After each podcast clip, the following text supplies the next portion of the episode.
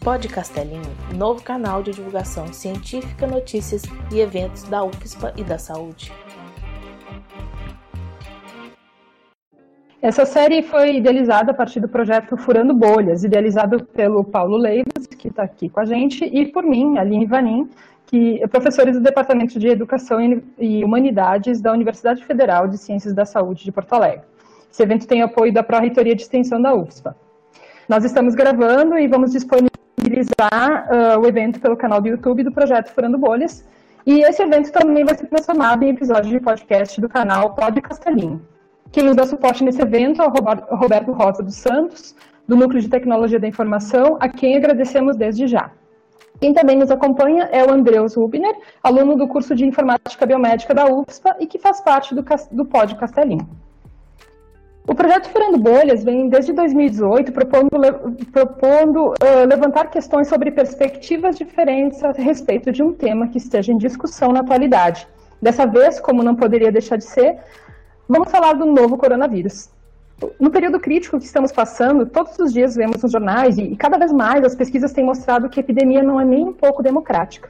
Enquanto alguns têm possibilidade de ficar em casa uh, em isolamento, outros precisam enfrentar a rua para trabalhar todos os dias. Além disso, os impactos são diferenciados e mais graves sobre grupos vulneráveis nas suas diferentes intersecções, sejam esses grupos de mulheres, de pessoas pobres, de indígenas, de população negra, de população de risco, por exemplo. Há um conjunto de normas internacionais e nacionais de direitos humanos que protegem pessoas, inclusive em tempos de pandemia. Por isso, os debatedores Paulo Gilberto Coguleivas e Roger Halp Rios conduzirão um debate sobre as relações sobre, entre saúde pública e direitos humanos em tempo de epidemia Covid-19. Vou apresentar os nossos debatedores. O Paulo Leivas é doutor em Direito pela Universidade Federal do Rio Grande do Sul e é professor de Ética e Direito desta casa. É procurador regional da República com atuação na quarta região. Ele desenvolve pesquisas sobre direitos fundamentais, direito à saúde e direitos sexuais. É autor do livro Teoria dos Direitos Fundamentais Sociais, publicado, publicado há algum tempo, eu não tenho o ano aqui. É membro do Núcleo de Apoio Operacional da Procuradoria Federal dos Direitos do Cidadão. Uh, o Roger Rios é desembargador federal do Tribunal Regional Federal da Quarta Região e professor do Programa de Pós-Graduação em Direito da Unicinos. É mestre doutor em Direito pela URCS, com pós-doutorado em Direito pela Universidade de Paris.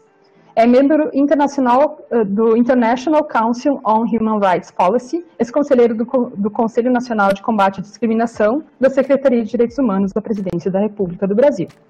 Nós convidamos para conversar com a gente Mário Martim uh, Peceni, Richard Guy Parker e Veriano de Souza Terto Júnior para debater conosco este tema a partir da seguinte provocação. O que, que a epidemia, a pandemia de HIV e AIDS tem a nos ensinar sobre a pandemia Covid-19? Mas eu vou uh, falar um pouquinho dos nossos, dos nossos convidados Richard Parker, pós-graduação em antropologia pela University of California System e doutorado em antropologia pela University of California System também. Atualmente é professor visitante sênior do Instituto de Estudos em Saúde Coletiva da UFRJ, professor titular emérito da Columbia University e voluntário da Associação Brasileira Interdisciplinar de AIDS. Um, atualmente é diretor-presidente da ABIA, que é a Associação Brasileira Interdisciplinar de AIDS. O Mário Petcheni é doutor em Science Politique, Sciences Politique, desculpem, pela Université Sorbonne Nouvelle Paris 3.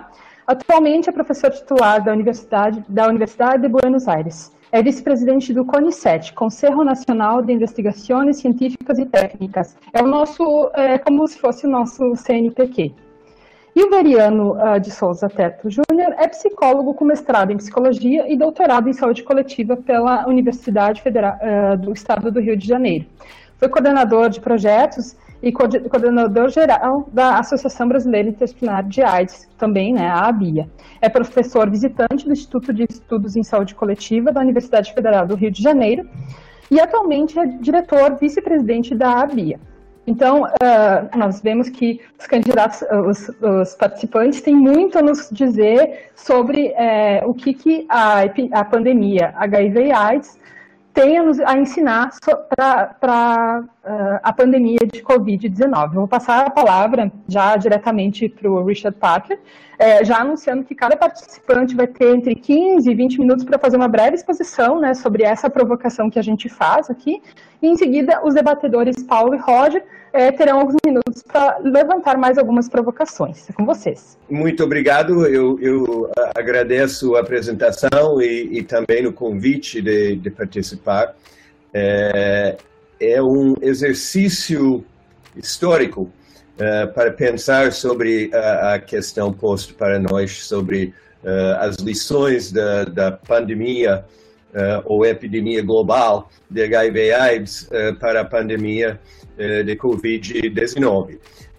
nos leva quase 40 anos atrás com o surgimento da, da AIDS e necessariamente vou acabar fazendo algumas recordações da minha experiência pessoal. Eu estava completando, iniciando, de fato, o, o meu doutorado na Universidade de Califórnia, Berkeley, quando os primeiros casos de AIDS foram reportados em, Califórnia, nos Estados Unidos, e sendo São Francisco, onde Berkeley é, é, é, perto, sendo isso um dos principais epicentros da, da epidemia nos Estados Unidos. Eu vivi de forma bastante íntima uh, esses primeiros momentos da, da AIDS.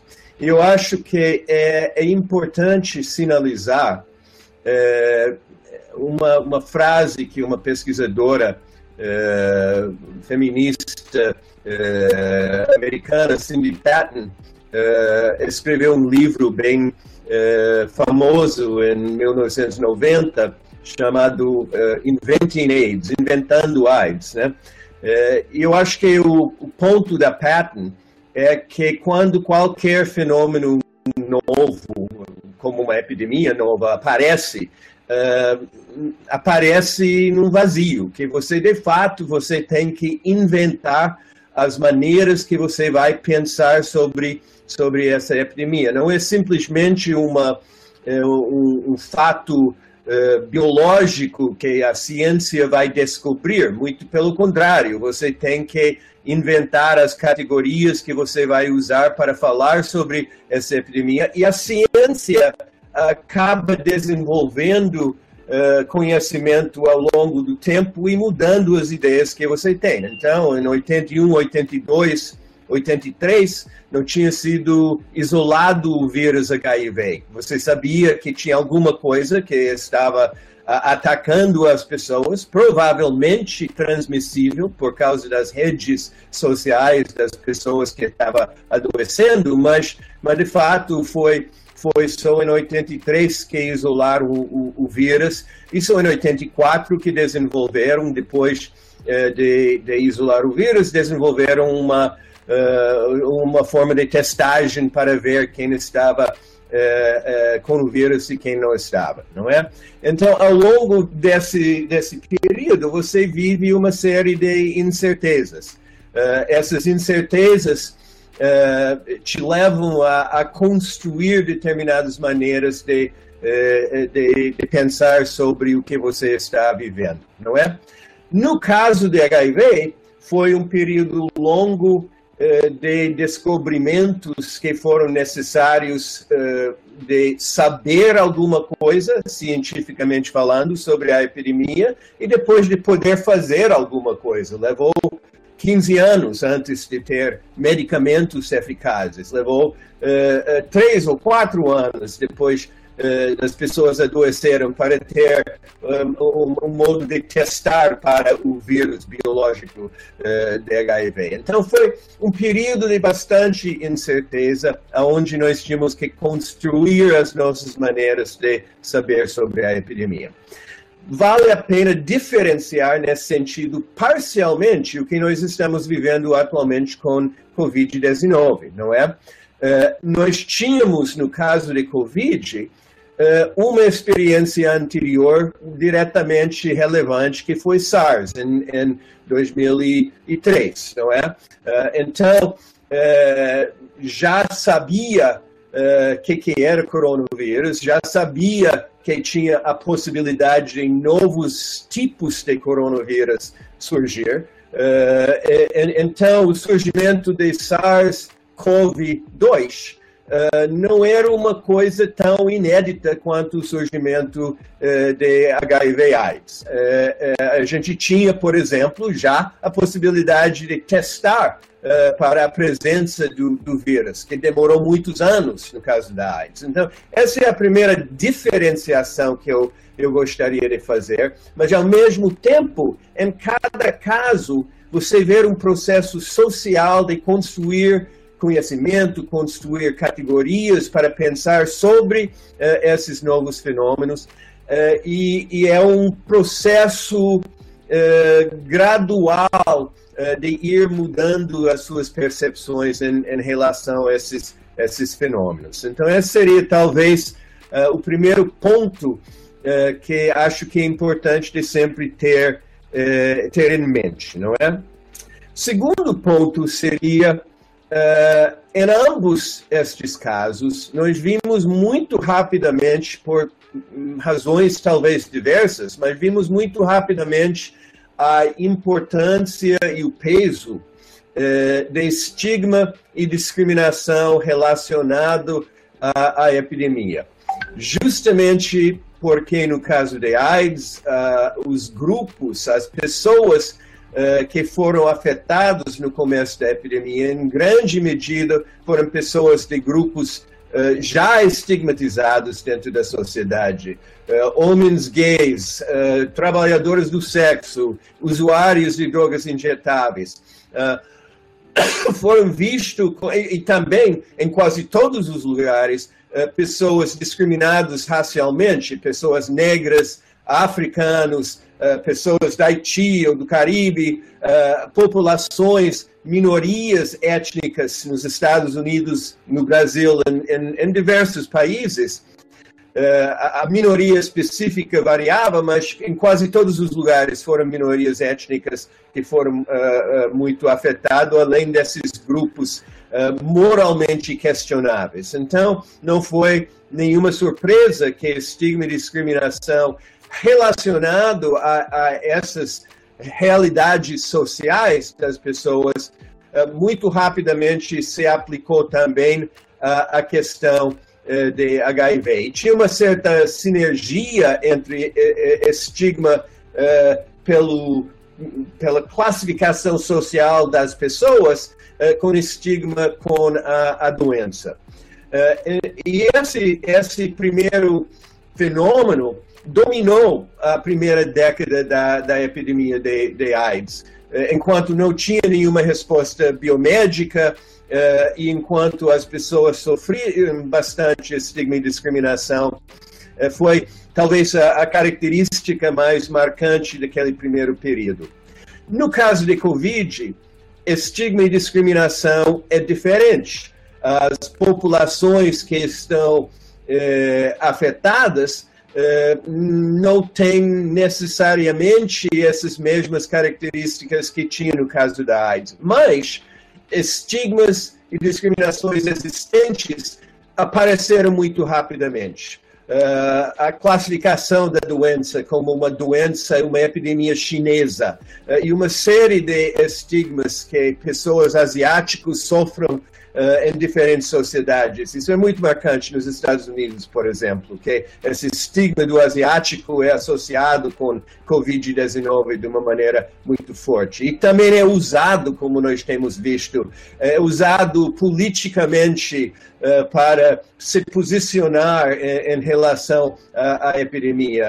Uh, os casos no Brasil eh, de Eduardo Bolsonaro ou de, do eh, Araújo de, de, falar sobre a culpa eh, de China em, em ser responsável de alguma forma pela disseminação da epidemia. Então, isso criou uma, uma situação muito marcante.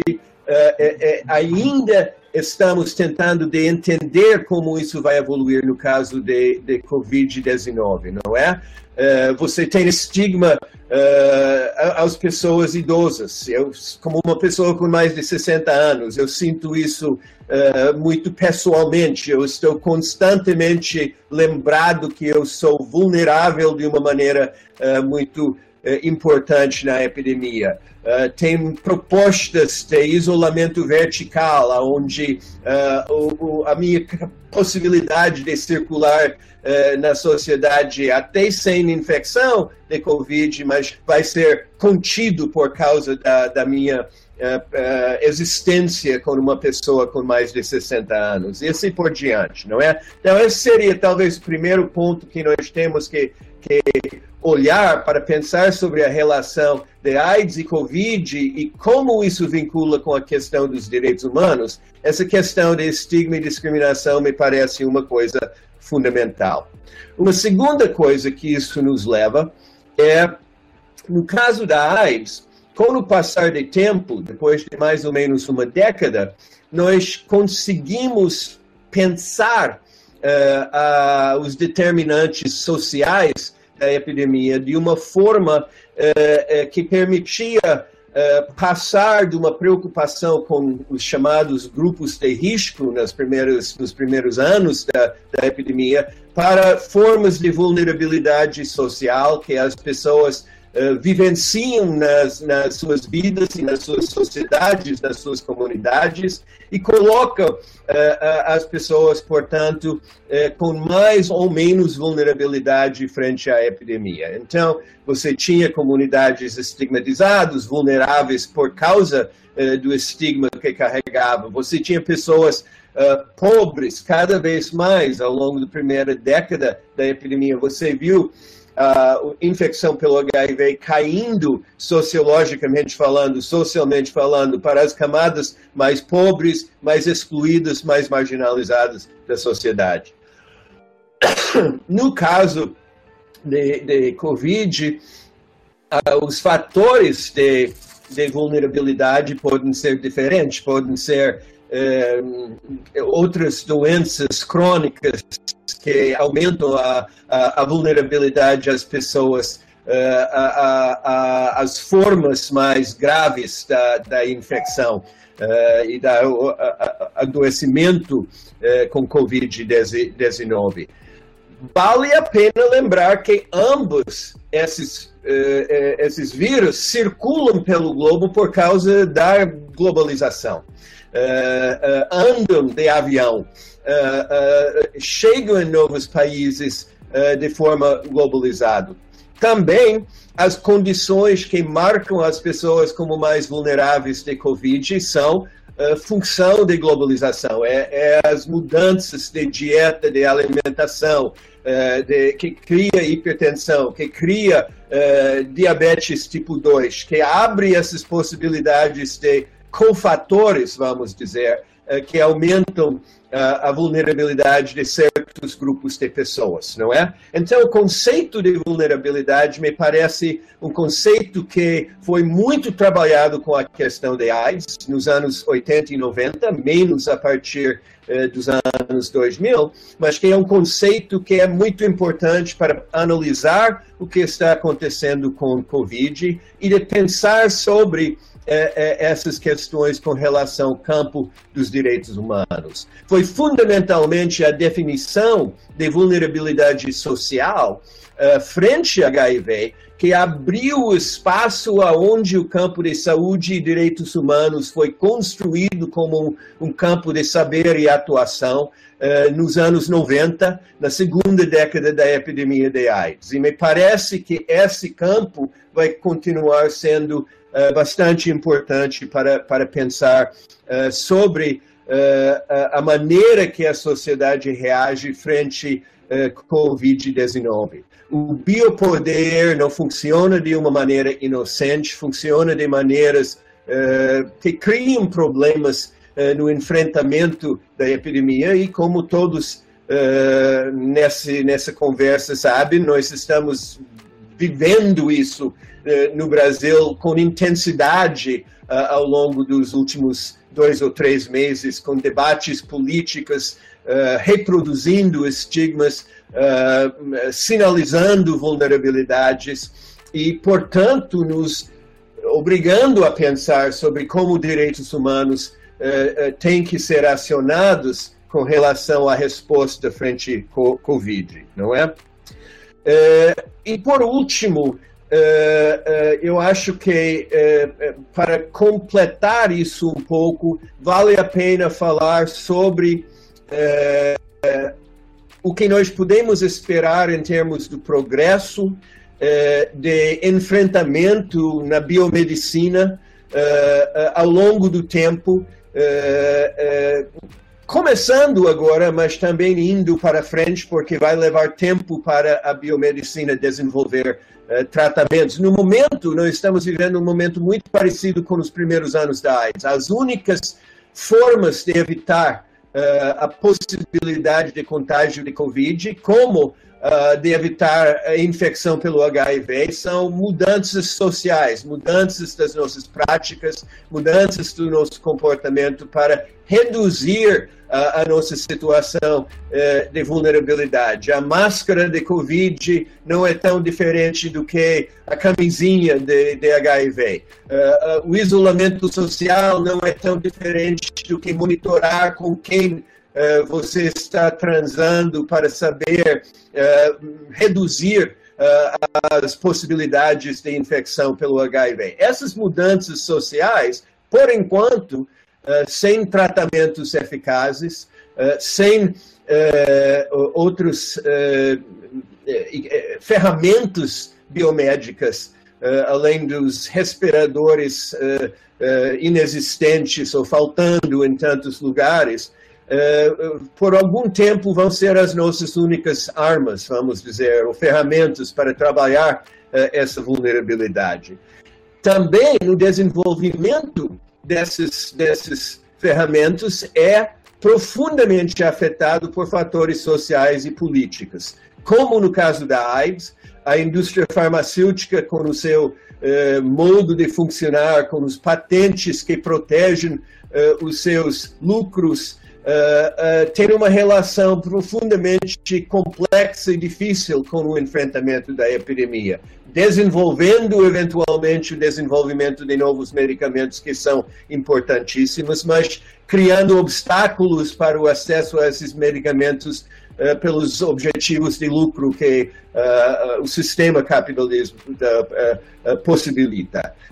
nós vamos ter que desenvolver maneiras de trabalhar isso, de contestar isso, de pensar como, eh, como eh, fazer mais rápido o processo de desenvolvimento de ferramentas biomédicas e como fazer acesso a esses ferramentas uh, mais, mais amplo, não é?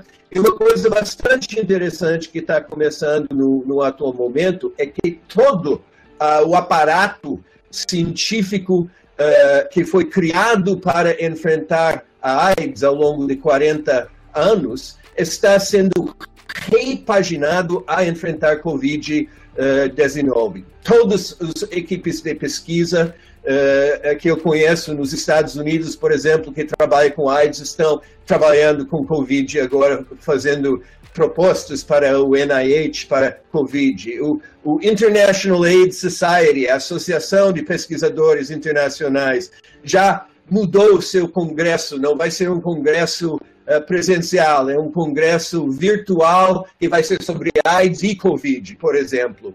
Uh, e, e, todo o aparato do, do, da indústria farmacêutica também está visualizando os possíveis lucros uh, que eh, que pode ser eh, acionado por conta da nova epidemia eh, de, de Covid.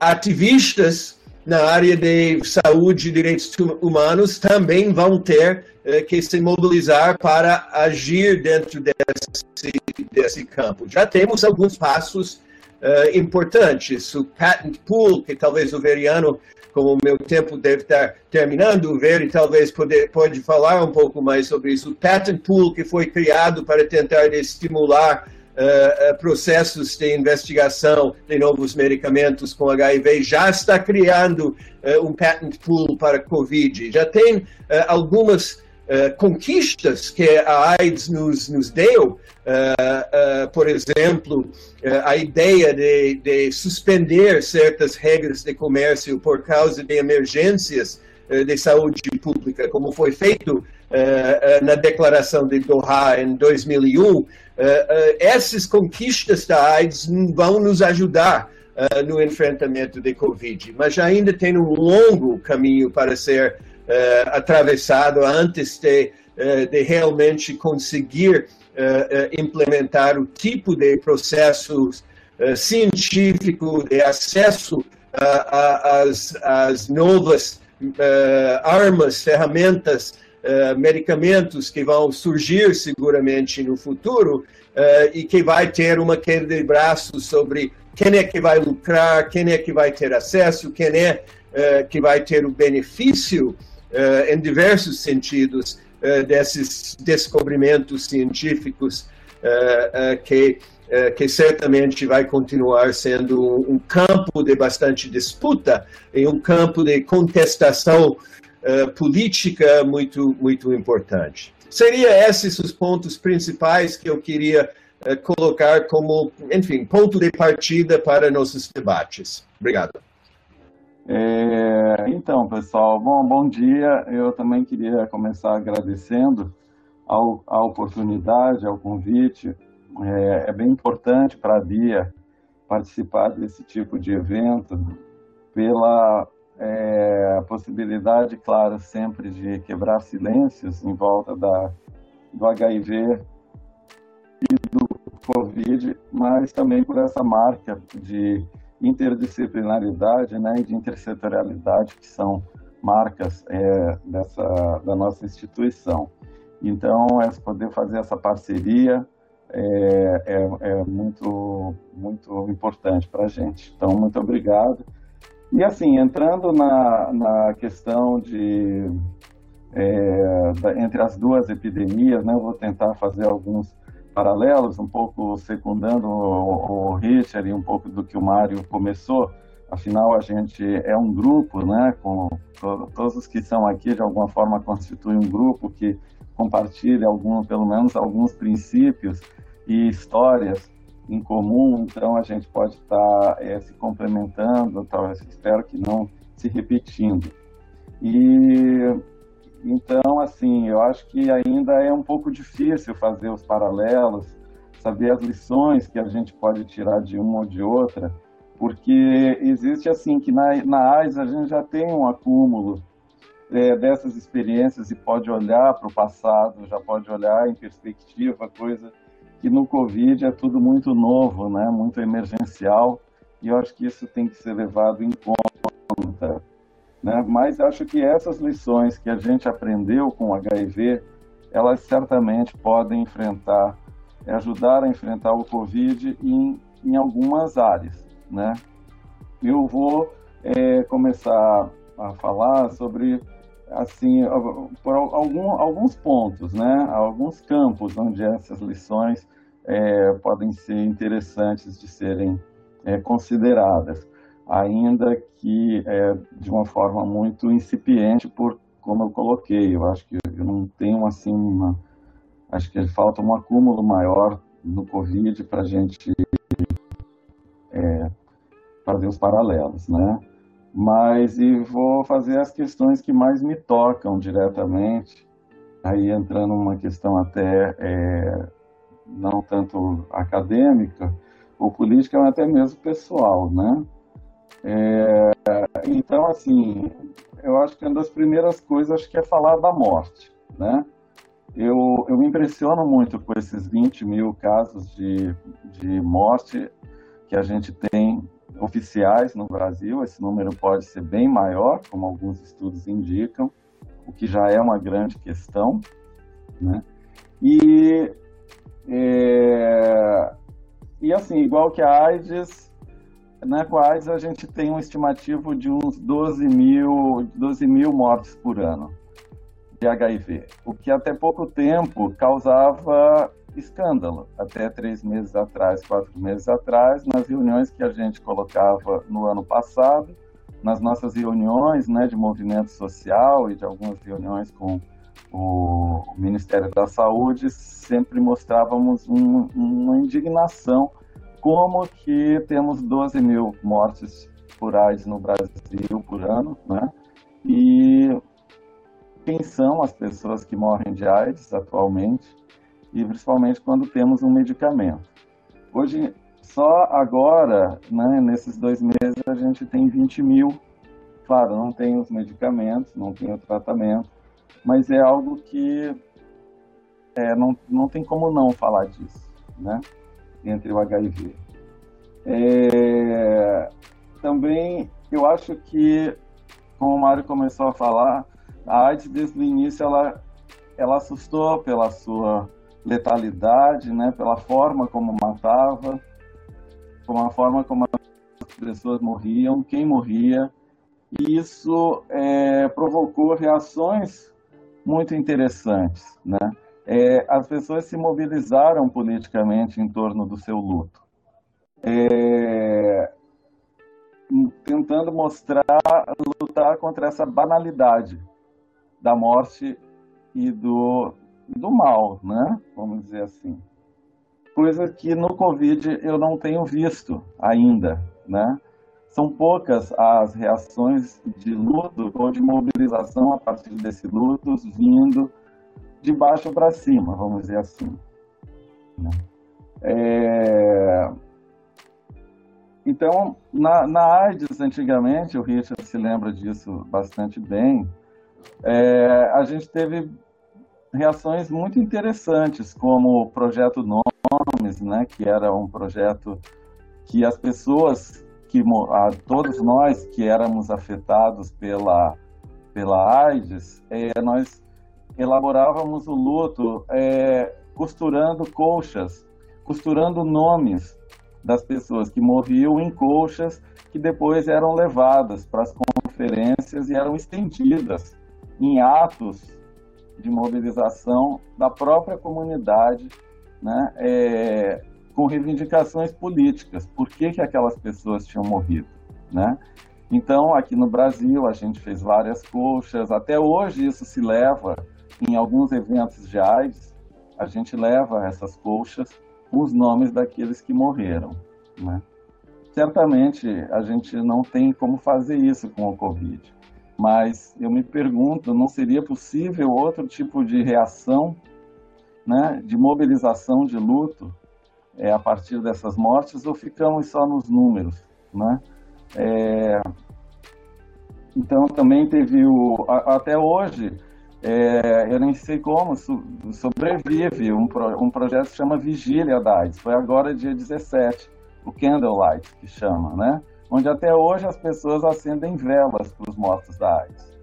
Se reúnem em eventos, em muitas conferências se acendem velas, há um momento de de é, reverência a esses mortos.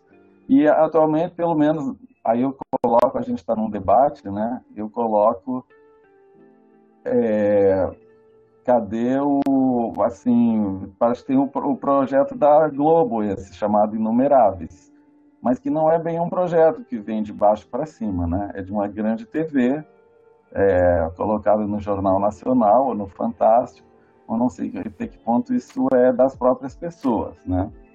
Então, é, eu digo, como é que se está fazendo esse luto, né?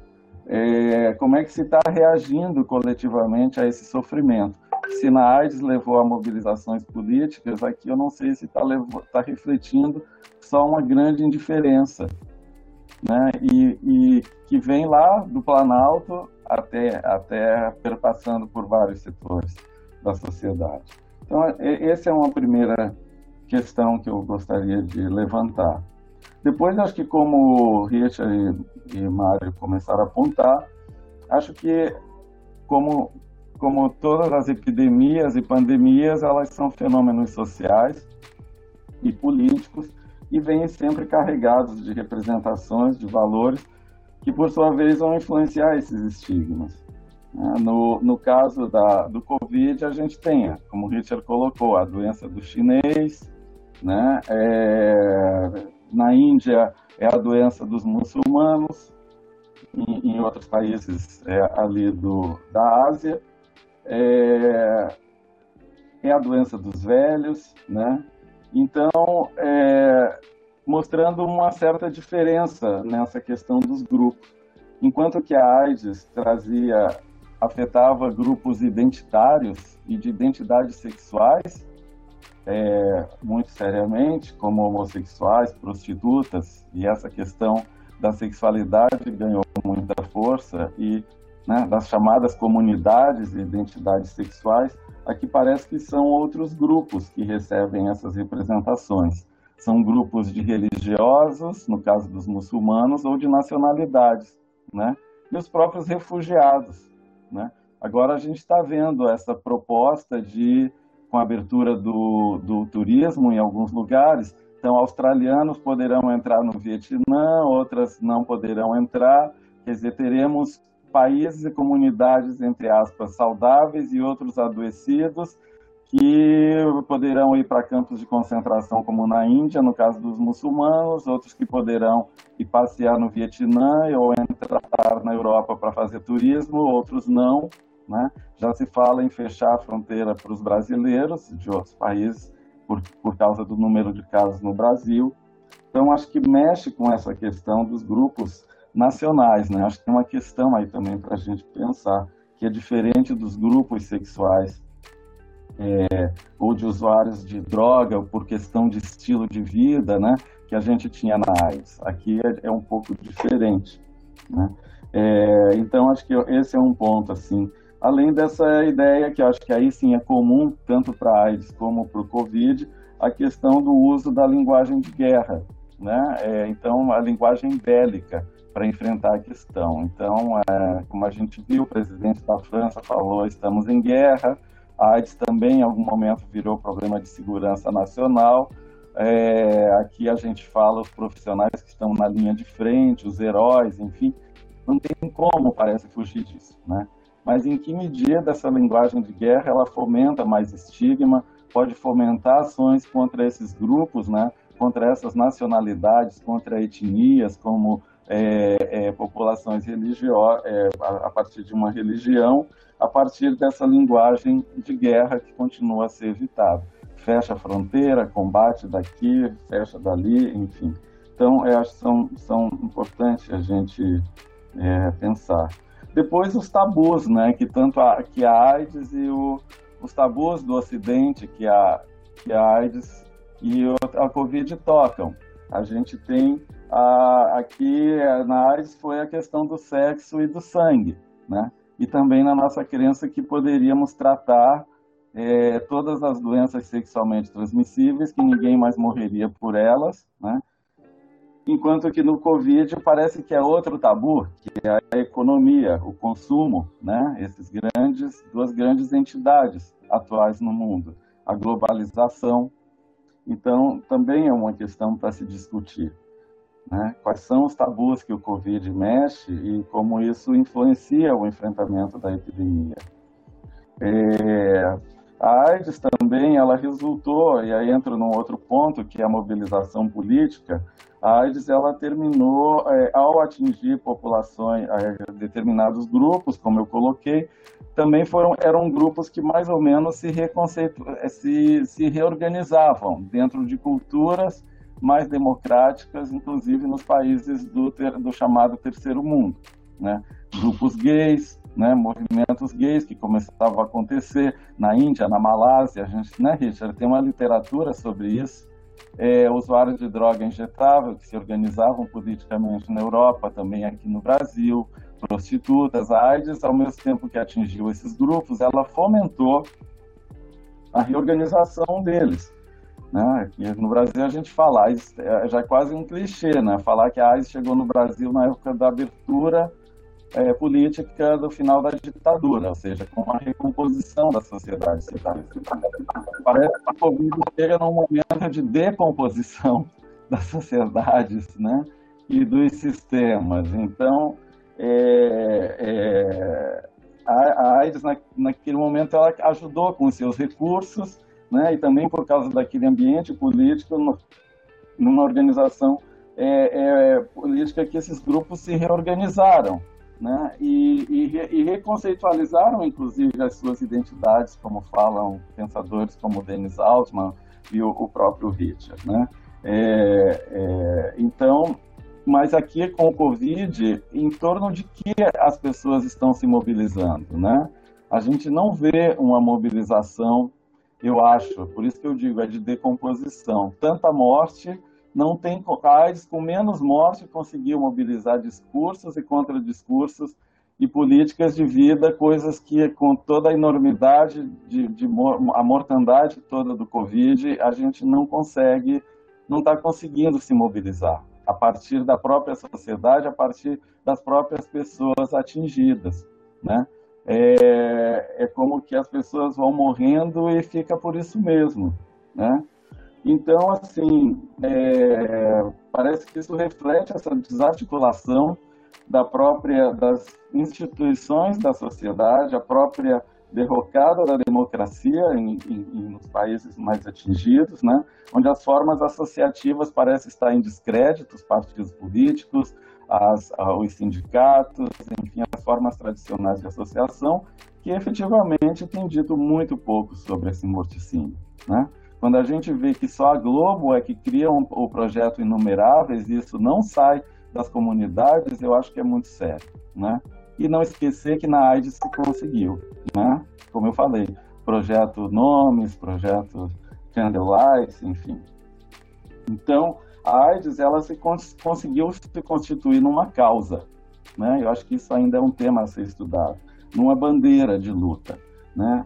A pergunta fica: o Covid conseguirá se transformar numa bandeira, numa causa de luta? Né? É, é, que a AIDS conseguiu criar um contradiscurso de vida.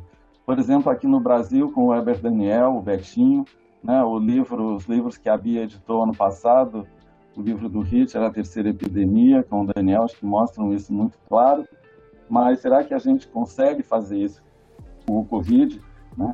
AIDS, AIDS, o contradiscurso que as comunidades é, é, lançaram, é, elaboraram no, no, início dos anos 80, no final dos anos 80 início dos anos 90 no Brasil, influenciou inclusive a, a própria política nacional de enfrentamento da AIDS para a gente conseguir um acesso universal aos medicamentos dentro do SUS, né? Vamos ver que discurso a gente consegue trazer, e isso também tem vindo da para ter um acesso universal também aos medicamentos do Covid. Né? Então, é, é, fica esse desafio. Né?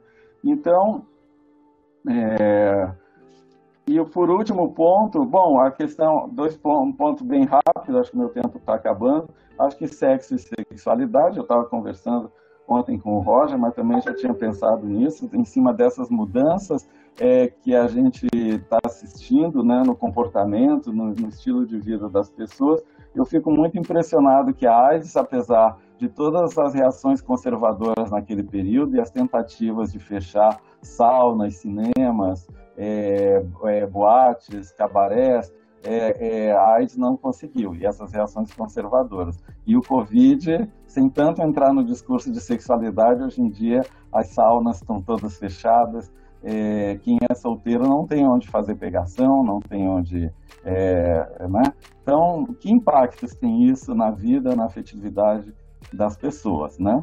É, eu digo, é o triunfo da monogamia, né? Quem está monogâmico está ótimo, quem está solteiro acabou, né? Estamos aqui na abstinência total, né?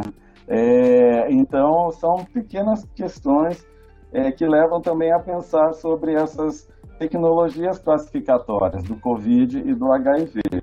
Né? E aqui eu estou falando especificamente do teste.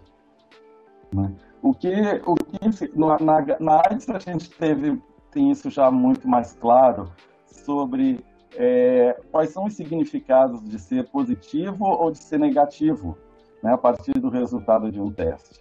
Né? São resultados onde a gente sabe que os valores de ser negativo ao fazer um teste de HIV é, é muito bom, né?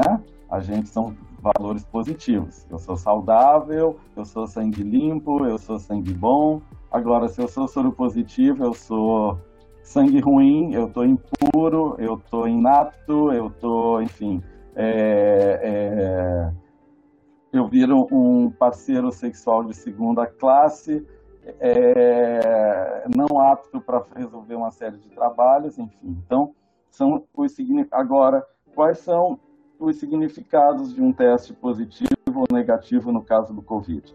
Né? Temos que abrir os olhos para isso, porque já vimos é, é, alguns se repetindo a mesma história, né? É, o, o, teste do Covid também servindo para classificar aqueles que estão aptos a, a, a, se manter no trabalho, né? a entrar ou não em determinados lugares, a ser classificado com valores positivos e negativos. Né? Então, abrir os olhos para isso é muito importante. Também as questões das políticas de redistribuição, né? usando esse conceito aí do Eric Fassan, da Marta Nussbaum, que eu gosto de usar, para pensar o acesso aos medicamentos e às vacinas. As lições é, da AIDS, elas nos trazem, é, acho que podem ser muito importantes, acho que a gente tem uma, um, um aprendizado, um caminho é, sobre como enfrentar é, as, as barreiras de comércio né, os sistemas de patentes de propriedade intelectual para garantir um acesso mais justo, para ter políticas de redistribuição mais justas, mas isso é, é um grande desafio. É, aqui a gente, principalmente porque o contexto político é, para usar essas lições, é, ele é bem diferenciado, né?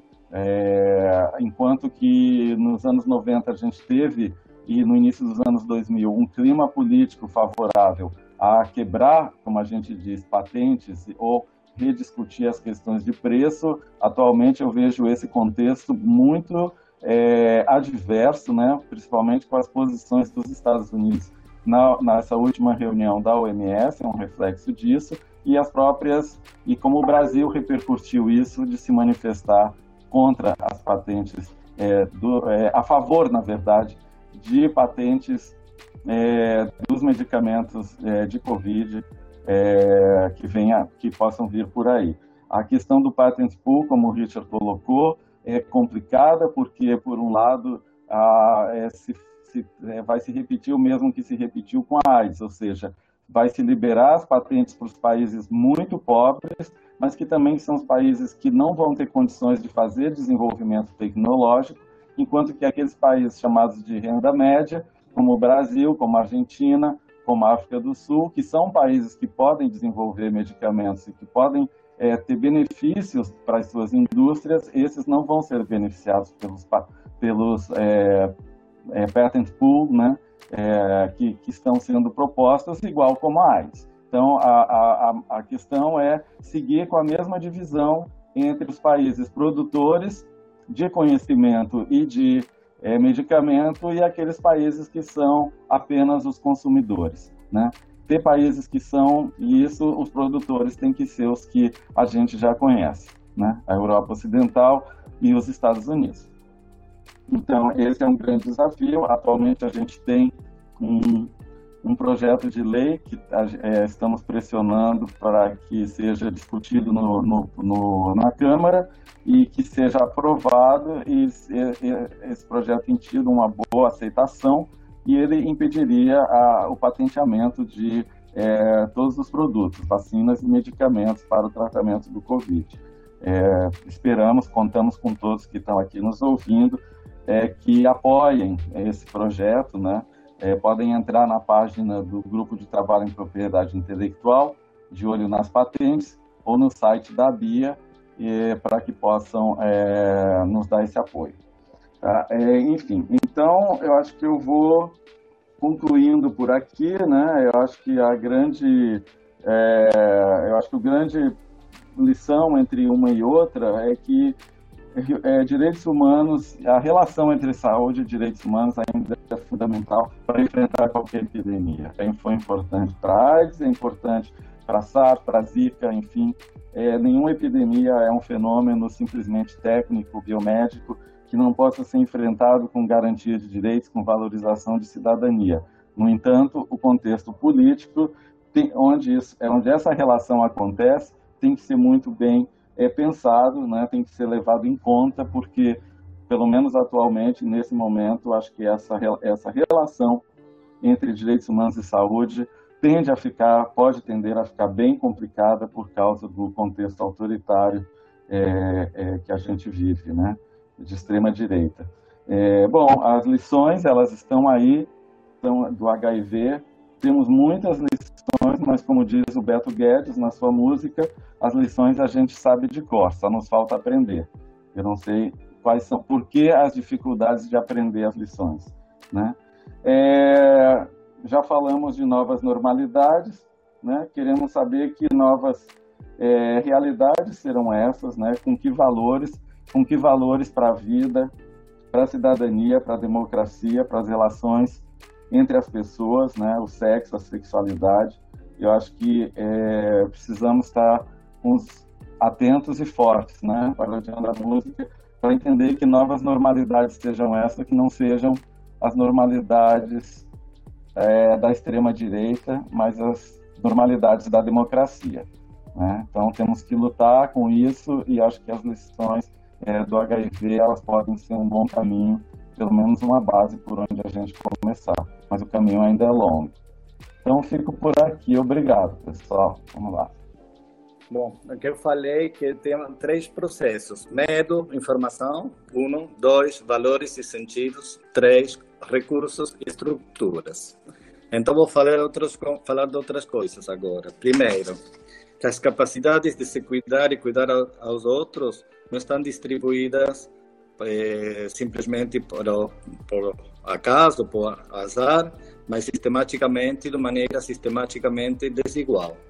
Os privilégios e subprivilégios de classe, de raça, gênero, orientação sexual, identidade de gênero, status de migração, as pessoas privadas de liberdade, os usuários de drogas, as fontes e pretextos de estigma, discriminação e violência, as diferenças entre regiões, tudo isso faz que cuidar e se cuidar esteja determinado socialmente. Então, a vulnerabilidade é social, é estrutural e não é somente, principalmente individual. Segundo comentário, como falou a Richard e a Vera Paiva, o José Ricardo Aires, o Estado não é um ator que aparece depois da vulnerabilidade, como se fosse eh, tem a vulnerabilidade e depois tem o Estado que aparece e tenta de eh, diminuir as consequências dessa vulnerabilidade. Ao contrário, o Estado produz e reproduz essas condições estruturais, garantiza ou impede sistematicamente que as pessoas e os grupos podem se cuidar e podem cuidar uma palavra, o Estado cria a vulnerabilidade. Isso a gente está vendo agora com a questão do sistema de saúde. Não é a questão se o sistema de saúde vem para responder à pandemia, mas as condições do, de um Estado que eh, durante anos eh, destruiu o sistema de saúde, eh, a, criou a vulnerabilidade das pessoas, dos grupos agora para enfrentar a, a pandemia. Terceiro comentário. Como falou Veriano, as respostas são sempre multissectoriais e com o envolvimento da sociedade civil e dos grupos sociais envolvidos. Não tem resposta respeituosa dos direitos, nem tem resposta que seja eficaz sem a participação na primeira pessoa das pessoas envolvidas e dos grupos envolvidos. E quarta questão que a gente está vendo na Argentina, a questão do estigma e do linchamento se você vai linchar, estigmatizar as pessoas é, doentes, as famílias, você não tem resposta possível e eficaz é, contra a pandemia. Isso a gente está vendo aqui com as pessoas que já saíram da, das hospitalizações, que voltam para casa e tem muita, muitas ações de estigma e de, de, de persecução por, pelos vizinhos, etc. Então, para finalizar essa primeira parte, a epidemia da HIV, da AIDS, nós, nós aprendemos muito e lutamos muito em todos esses planos, os planos individuais, sociais e políticos estruturais. Mas ainda tem muito para fazer também no plano da AIDS. Mas que no Covid, individualmente nós temos que ter medo da, da, da doença da pandemia, não banalizar, não é gripezinha. Os dados do Covid parecem suster, é, apoiar a ideia de que estamos frente a algo que é muito terrível Então, conhecer as vias de transmissão e não transmissão do vírus para é, é fundamental para ser eficaz e também para evitar discriminações arbitrárias. Temos que saber como prevenir e como não se pre... e como não... quais são os meios que não servem para nada. Socialmente, a gente precisa compreender e, e mudar os sentidos que promovem o cuidado e modificar aqueles que eh, são contrários para o cuidado. Por exemplo, valores aqui na Argentina ou no sul do Brasil, como eh, compartilhar o mate ou visitar a avó, nós temos que eh, reformular isso, ao menos provisoriamente, mas firmemente. Compreender que a distância física é uma maneira de ficar pessoalmente e socialmente próximo. E fundamentalmente, como no caso do HIV, é preciso contar com um Estado, um sistema público de saúde, um Estado que dê os recursos materiais, não só em saúde, mas também em políticas sociais, acesso à testagem, aos tratamentos, mas também a questão que o, eh, Estado não vem depois, mas que é um Estado que produz e reproduz a vulnerabilidade e o dano e anos de, de destruição dos sistemas de saúde pública estão mostrando aqui em, em todos os lados as consequências cruéis desses processos neoliberais de destruição da saúde pública. O Estado não chega tarde, está na base do problema das possíveis soluções. O Estado não pode pedir responsabilidade aos indivíduos sem reconhecer os direitos. Por exemplo, é quase cínico falar fica em casa, mas se você não tem casa. É, eu vou falar agora sobre umas coisas para terminar da Argentina, para que a gente aqui conhece, mas vocês tal, talvez não. Nós temos nas últimas, últimas 24 horas 648 novos casos confirmados da, da Covid, 648. A maioria na região de Buenos Aires. No total, a gente tem quase 10 mil casos. A média de idade dos casos é 39 anos. A taxa é 22 casos por 100 mil habitantes e a metade são homens, a metade mulheres. Nas últimas 24 horas, na Argentina, você pode comparar com o Brasil, teve um recorde de 15 mortos nas últimas 24 horas. Então, só falando que a gente tem 11 mil leitos e só 162 são ocupados pelo Covid. Então, isso mostra que a capacidade do sistema de saúde ainda está bem preparado para é, se a epidemia com, começa a ter uma, uma, uma velocidade maior.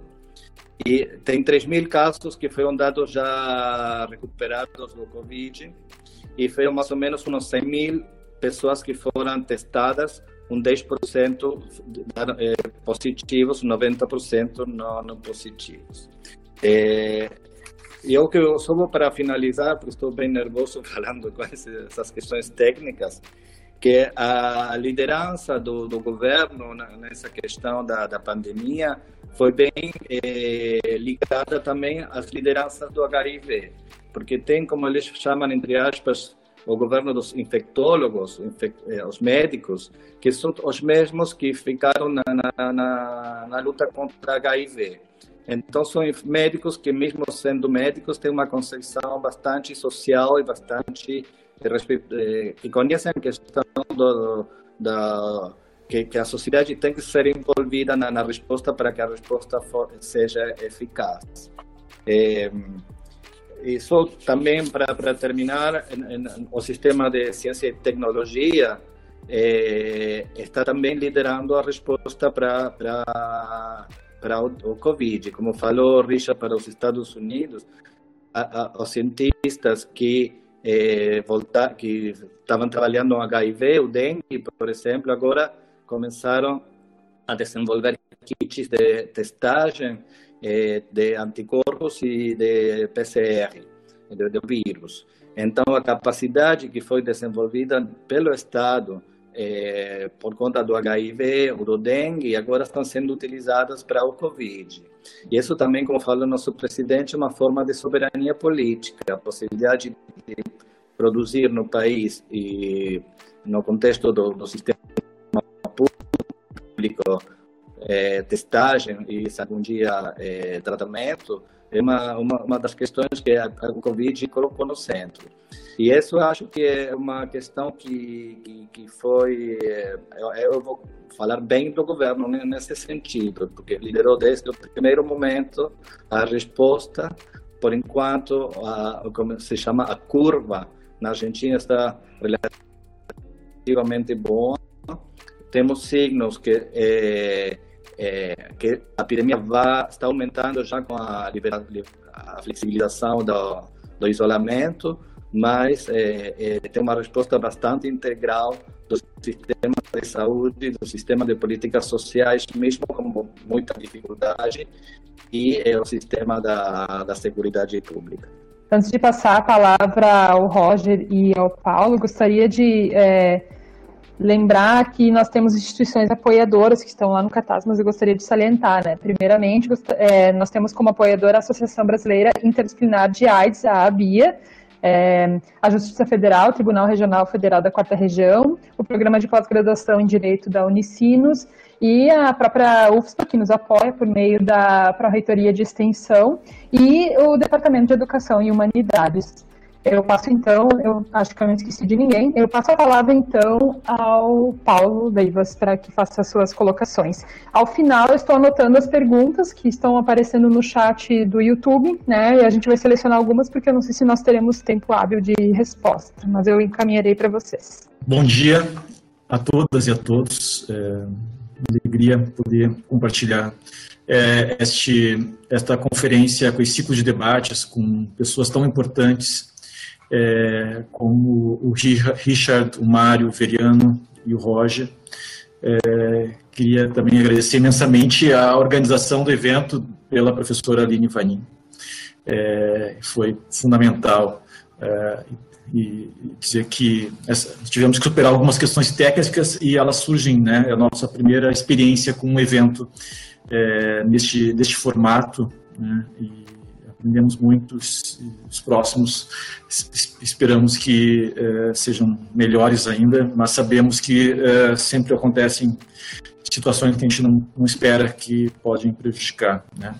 Eu queria fazer, eh, eu combinei com o Roger que nós falaríamos né, rapidamente, porque nós queremos, queríamos ouvir, como ouvimos né, o Mário, o Veriano, o Richard com a sua experiência, com as suas reflexões de muitos anos né, eh, na luta de, em relação a essas questões da epidemia né, e todos os estigmas, eh, preconceitos, discriminações que aconteceram. Né. Uh, e, na verdade, é, me sinto fazendo parte dessa história, né, como membro do Ministério Público, no início dos anos 2000, né, quando, uh, dentro desta mobilização política decorrente uh, desta epidemia HIV, uh, houve um fortalecimento enorme dos direitos humanos, do discurso de direitos humanos, que está ligado a essa concepção de vulnerabilidade social. A gente a gente sabe, né, lendo os livros do Richard, por exemplo, houve uma mudança importante no início da epidemia de uma ideia de risco é, individual e depois de, de, risco de grupo para uma concepção de vulnerabilidade social a partir de uma compreensão né, de que é, as, a epidemia ela atinge, ela afeta pessoas que estão numa situação de vulnerabilidade, considerando seu entorno, considerando seu meio ambiente, considerando o estigma, a discriminação existente dentro da sociedade, né? E com isso o, a mobilização política e o fortalecimento dessa ideia de direitos humanos, com um reflexo especificamente em relação aos direitos sexuais. Né? É, e nós tivemos um impacto forte disso no início dos anos 2000, no Brasil especialmente, quando é, diversas ações judiciais foram propostas né, em relação à população gay é, mas também em relação a outras, por exemplo, né, talvez pela primeira vez a gente começou a ouvir a existência de um movimento de profissionais do sexo no Brasil, né, é, a questão do movimento trans, né, é, tudo isso decorre, é possível fazer uma relação né, com, a, com essa concepção de vulnerabilidade que surge dentro do movimento AIDS no mundo. Né? Então, nós tivemos efetivamente, né, o professor Richard fala nos seus livros né, é, que essa questão do HIV, a epidemia do HIV, permitiu pela primeira vez que, que haja uma clara relação entre saúde e direitos humanos. Né? É, então, o nascimento desta relação, né, de essa, essa, convicção de que saúde e direitos humanos precisam estar intimamente vinculados, surgiu no movimento uh, AIDS. É, o professor Jonathan Mann também, né, num, num artigo célebre, né, Saúde e Direitos Humanos, ele mostra claramente né, uma nova ideia de direitos humanos a partir desta relação entre saúde é, e direitos humanos. Né? A pergunta, então, que se coloca, até que ponto esta, isso foi exposto de vários modos nos né, professor Mário, professor Richard e professor Veriano, né, que nós precisamos talvez repensar hoje esse conceito de vulnerabilidade social. Né? É, como se coloca hoje, né? A partir e a pergunta é, a partir de como se dá essa vulnerabilidade é, atualmente no mundo de hoje? Né? É, e talvez essa ideia de vulnerabilidade possa ser é, repensada a partir da concepção de necropolítica né, do Achille Mbembe, né, no seu livro Necropolítica, no seu ensaio, né, que hoje foi publicado no livro, né, e essa necropolítica como a soberania, como a capacidade de definir quem importa e quem não importa, quem é descartável e quem não é. Né? É, talvez a gente possa estar afim desse conceito de necropolítica, pensar mais claramente esta ideia de vulnerabilidade, é, e eu acho que nós não podemos esquecer quem foi a primeira, morte, a primeira pessoa que morreu no Brasil é, de Covid-19, né? uma empregada doméstica do Alto Leblon, Rio de Janeiro, né?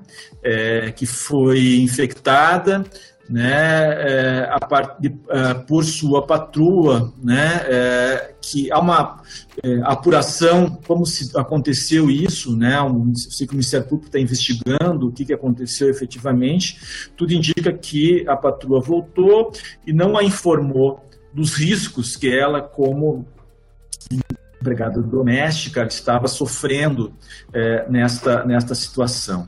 Né? É, chama muito a atenção o que aconteceu no Pará. Né?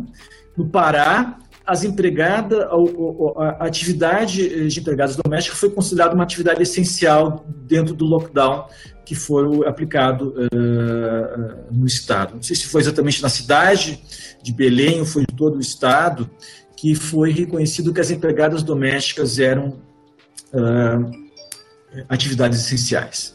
Né?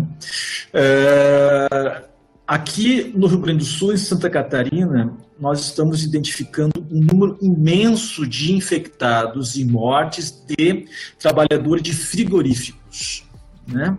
É, está chamando muito atenção essa situação, e a gente já faz muito tempo que tem se falado né, de, das péssimas condições de trabalho de trabalhadores de frigoríficos. Muitos trabalhadores, inclusive, são imigrantes, né, é, que, né, que estão aqui trabalhando aqui no Brasil. Né, é uma atividade extremamente penosa que faz com que poucas pessoas aceitem né, trabalhar é, nestes, nesses locais de trabalho. Né? A gente tem percebido também, e os números estão indicando isso, uma certa pauperização da epidemia. Né?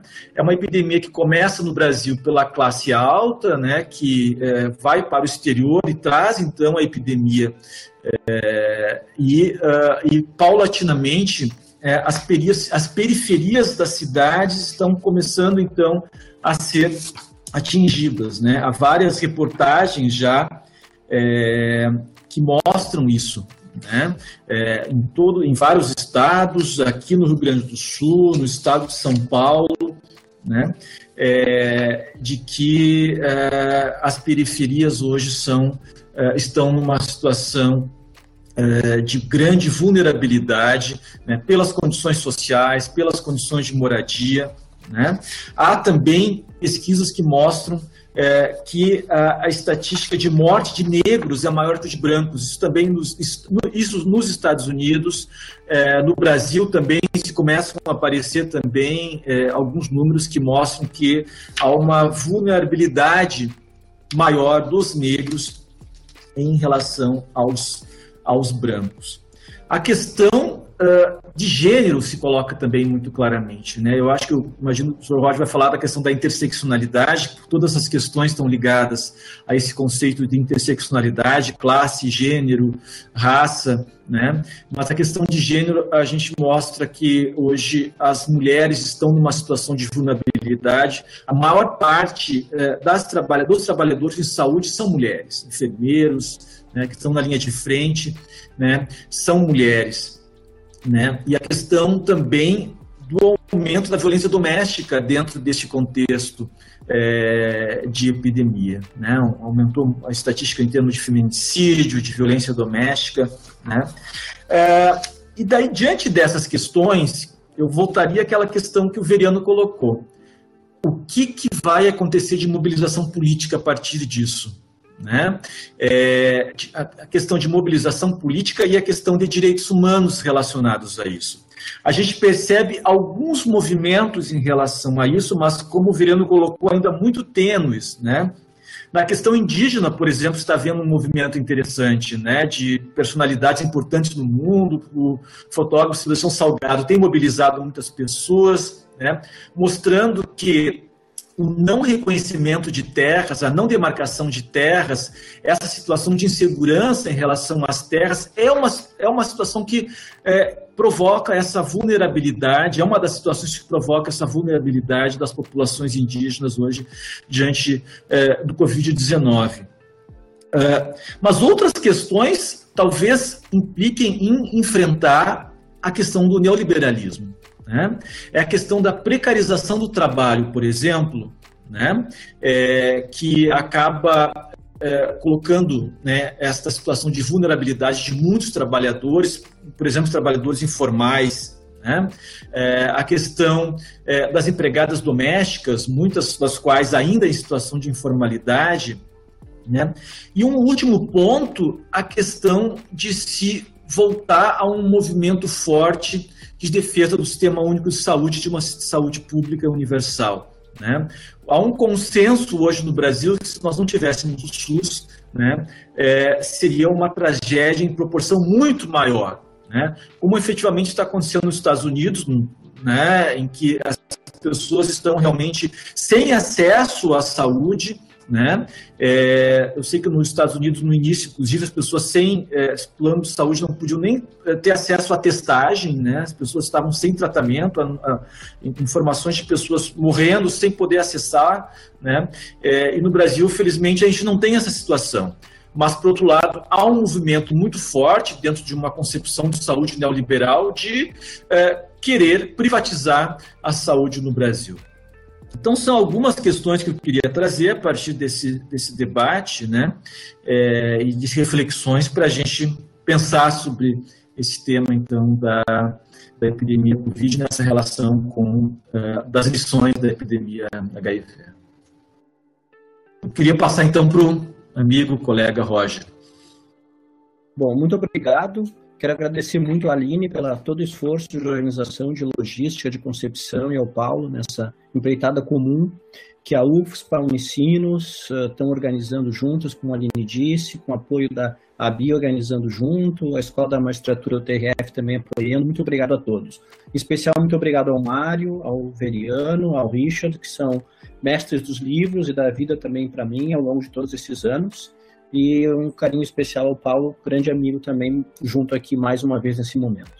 Eu vou ser bem rápido, muita coisa foi dita, eu vou mais fazer provocações e gostaria de ouvir as reações àquelas provocações que vocês achem mais interessantes. Antes dela, só dizer que participar de lives nesse momento, quase todas sobre o Conavid, é algo que traz muito desconforto para mim, acho que é para todos nós, em função do sofrimento que nos rodeia, né? Todos os momentos, os números horrorosos, diferentes daqueles tristes números que o Mário disse, mas aqui no Brasil, numa e nos Estados Unidos também, né, Richard, numa dimensão muito pior, né? E, mas ao mesmo tempo, esse momento com esses amigos e mestres é um consolo, é um acolhimento também nesses, nesses dias. Muito obrigado. Então, algumas provocações, assim, né? É, dos aprendizados que a Bia trouxe para nós, que a epidemia de AIDS trouxe para nós. Uma frase muito marcante na, nas respostas à epidemia, que a Bia ecoou muito afora, é, acho que é do rapper Daniel, dizendo que não são os indivíduos que são doentes de HIV AIDS, mas a sociedade que é doente de HIV AIDS. Dá para dizer a mesma coisa do Covid, é a sociedade que é doente do Covid. E outra, outra provocação. Uh, claro, são só provocações. O Veriano já disse muitas iniciativas, já nos convidou a nos irmanar em muitas iniciativas aí que a Bia está estruturalmente até levando adiante, né? Quem é, assim, não para personalizar, mas só uma provocação. Quem será, quem é o Herbert Daniel, o Betinho, a Bia uh, da Covid? Se tivermos um Herbert Daniel, um Betinho e temos uma Bia da, do HIV AIDS, que estão trabalhando na Covid também, evidentemente, mas quem serão, assim, provocativamente falando? Repito, eu não estou querendo criar nenhum herói, nem individualizar a luta, mas o símbolo, né? Depois, é, a Covid, muita gente fala que é uma oportunidade de deixar visível a desigualdade, a discriminação, né, essas questões estruturais todas que foram faladas. Certamente o é. Agora também é um pretexto, né? É um pretexto para, por exemplo, retirar direitos, o Mário tocou nisso já, e é um pretexto para retrocessos, né? Então eu gostaria de provocar vocês, e entre nós aqui no Brasil, acho que nos Estados Unidos também, é muito um pretexto para uma arma política para o sectarismo, né? Então, desses, dessas todas as dimensões, alerta, visibilização, pretexto para retrocessos, retirada de direitos, ou arma política para o sectarismo, o que, que, chama mais a atenção de vocês? Né? Depois, é, uma outra provocação que eu gostaria de fazer é sobre uh, as respostas, uh, fazendo um pouco um exercício livre de futurologia. Uh, olhando retrospectivamente as lições da epidemia do HIV/AIDS, que até hoje estão aí desafiando a gente, né? O Mário começou dizendo isso muito bem. É, de certa forma, é, muita coisa de positivo foi construído como resposta. Evidentemente, a epidemia é muito negativa em si mesma, mas as respostas, muitas positivas, foram construídas, como já foi dito. É, e a Covid Será que a gente hoje consegue vislumbrar respostas positivas para o futuro? Ou aumenta o estigma, aumenta a, a, disputa interplanetária, os mercados se fecham, outros tipos de discriminação uh, em, por religião, por nacionalidade, por origem, aí estão sendo mais e mais acionadas. É, então, será que o mundo vai sair melhor ou aprenderá alguma coisa de bom? tentando responder a Covid, que é mais ou menos a mesma pergunta que todo mundo diz por aí. Certamente a gente tem críticas sobre essa formulação. Estamos todos no mesmo barco. Afinal de contas, estamos todos no mesmo barco? Não estamos no mesmo barco? Estamos em locais diferentes do barco? É algo que eu queria provocar uh, vocês também. E por fim, é, provocar sobre, talvez o Veriano, o Richard, o Mário, quem quiser falar sobre isso, um pouco mais a noção de grupo de risco mesmo. Né? Eu acho que foi um, uma batalha muito grande que, nas respostas à epidemia do HIV/AIDS, desnudar, criticar os malefícios da ideia de grupo de risco. Eu acho que essa ideia de grupo de risco hoje está muito presente. O Richard mesmo começou falando disso. Eu sou um professor de mais de 60 anos e assim por diante. Né? E então queria ouvir uh, de vocês sobre todas as provocações que vocês acham mais interessante tocar e mais uma vez agradecer a participação de todos, esse momento de conforto e acolhimento que vocês com a gente aqui propiciam num contexto de sofrimento e desconforto, né, que a gente vive hoje em dia. Muito obrigado. É, não vou tentar de, de, responder a todas as, as coisas que foram levantadas pelo Paulo, pelo Roger, porque são muitas questões, acho que muitos bastante é, interessantes para, é, para pensar.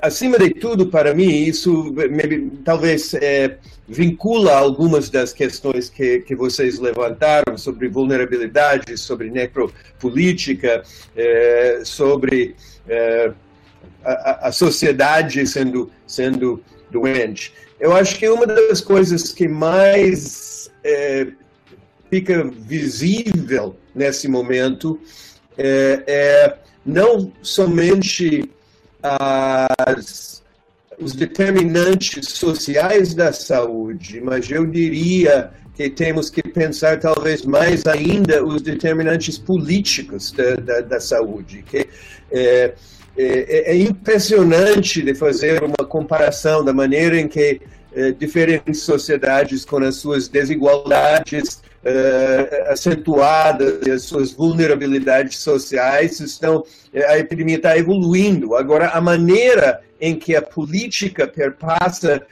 as respostas a maneira que as sociedades estão se organizando é uma coisa que me impressiona muito. Eu acho que nesse sentido até estamos voltando um momento quase é, duas décadas atrás na AIDS, quando vulnerabilidade foi o conceito central. É, e vulnerabilidade foi perdendo a sua importância na AIDS nas últimas décadas é, com a, a rebiomedicalização da epidemia, principalmente por causa da eficácia de tratamentos antirretrovirais e cada vez mais o uso eh, de respostas biomédicas eh, até na prevenção, como PEP, PrEP, eh, essas alternativas, que vulnerabilidade foi um pouco retirado do, do discurso, do análise da,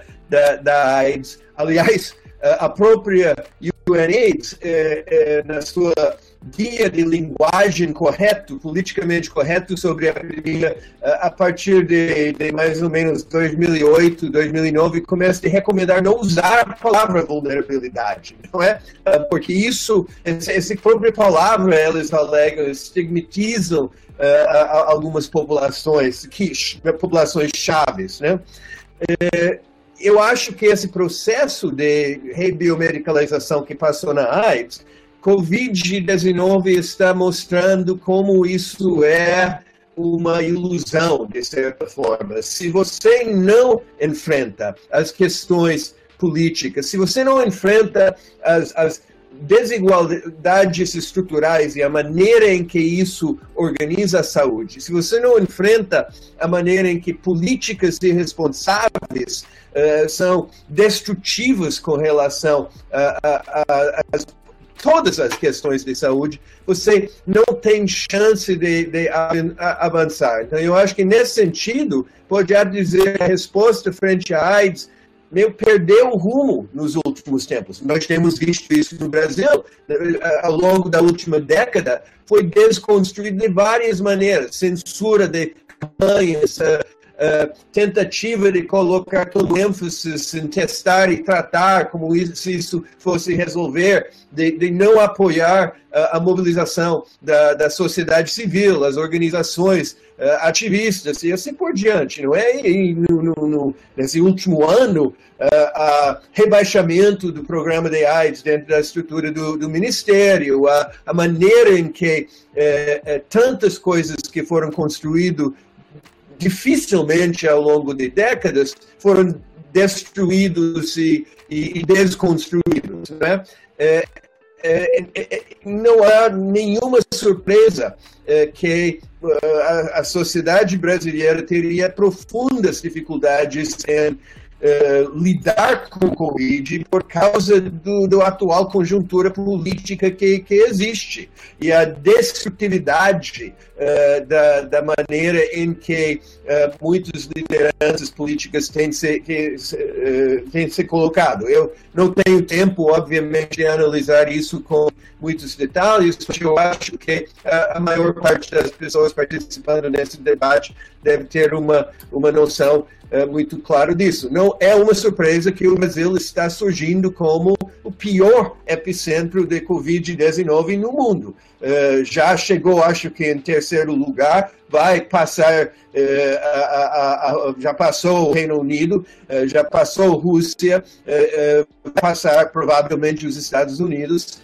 E você só tem que ver o grau de autoritarismo que caracteriza todas essas sociedades, a política nessas sociedades no atual momento. Enquanto sociedades que uh, organizam a sua política de outra forma têm tido respostas uh, menos né, nenhuma resposta talvez é, é, um grande sucesso, mas certamente menos desastroso, vamos dizer. Então, nesse sentido, eu acho que sim, uh, eu, eu não sei se o mundo vai sair melhor, mas eu, eu acho que para ter chance de melhorar uh, as respostas, cada sociedade vai ter que enfrentar uh, esses determinantes políticas uh, da, da, da, saúde e da doença uh, e, e, enfrentar a maneira em que, uh, nas piores situações, são escolhas conscientes feitas por atores políticos que nos levam para o desastre que, que está levando e que tem consequências quase de genocídio para, para as populações mais vulneráveis, mais marginalizadas que enfrentam essa, essa doença vou terminar com, com isso e passar a bola para Mário.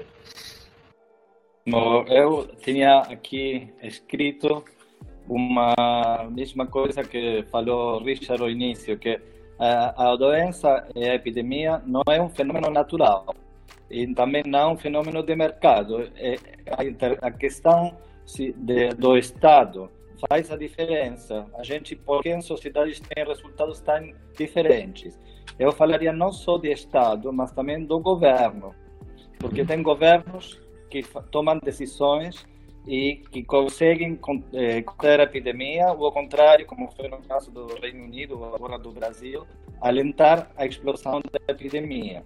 E também não só Estado e governo, mas tendo o conjunto da classe política, porque você tem alguns países onde tem liderança do governo e também o conjunto dos partidos políticos fazendo uma, uma questão de unidade para responder à epidemia ou, ao contrário, para eh, fazer boicotes. Então, como falou Richard, a, a, epidemia está determinada politicamente e é bem clara. Não tem uma coisa, uma evolução natural da epidemia. Tem uma evolução política da epidemia. Não existe o pico da epidemia, o pico é político. É uma decisão indeterminada, mas uma decisão para eh, para responder às pressões políticas. Segundo comentário para colocar para Roger e para Paulo, a epidemia coloca desafios para o Estado de Direito, porque na Argentina uma das críticas do governo é que toma medidas de, de isolamento sem colocar o estado de sítio, por exemplo. Então você tem a questão dos direitos individuais, entre aspas, sem aspas, mas você é obrigado a ficar na casa. Então, você tem essas discussões do Estado do Direito. É, grupos de risco, vou salte, é, não falar por conta do tempo, mas tem a mesma questão na Argentina. Outro problema bem importante na Argentina e em outros países é a questão do acompanhamento do final da vida e dos mortos, do Covid e também dos outros, porque nesse momento a, possibilidade de expressar a dor está impossibilitada pelas medidas de isolamento, nas questões bioéticas, do paliativo, das decisões, essa é uma questão bem importante que eu acho que pandemia vai colocar de novo a questão dos paliativos, a questão da eutanasia, a questão de, de bom morir, morir na casa, morir na, na, no, no, hospital, morir com tudo entubado ou morrer eh, em condições de, mais, mais dignas. A outra questão que o Covid colocou como AIDS, que a gente não falou tanto, é a questão do cuidado. O cuidado das crianças, dos velhos, dos, dos, de todo mundo. E também, é, e uma questão que falou o Paulo, é uma questão que normalmente são as mulheres que se ocupam.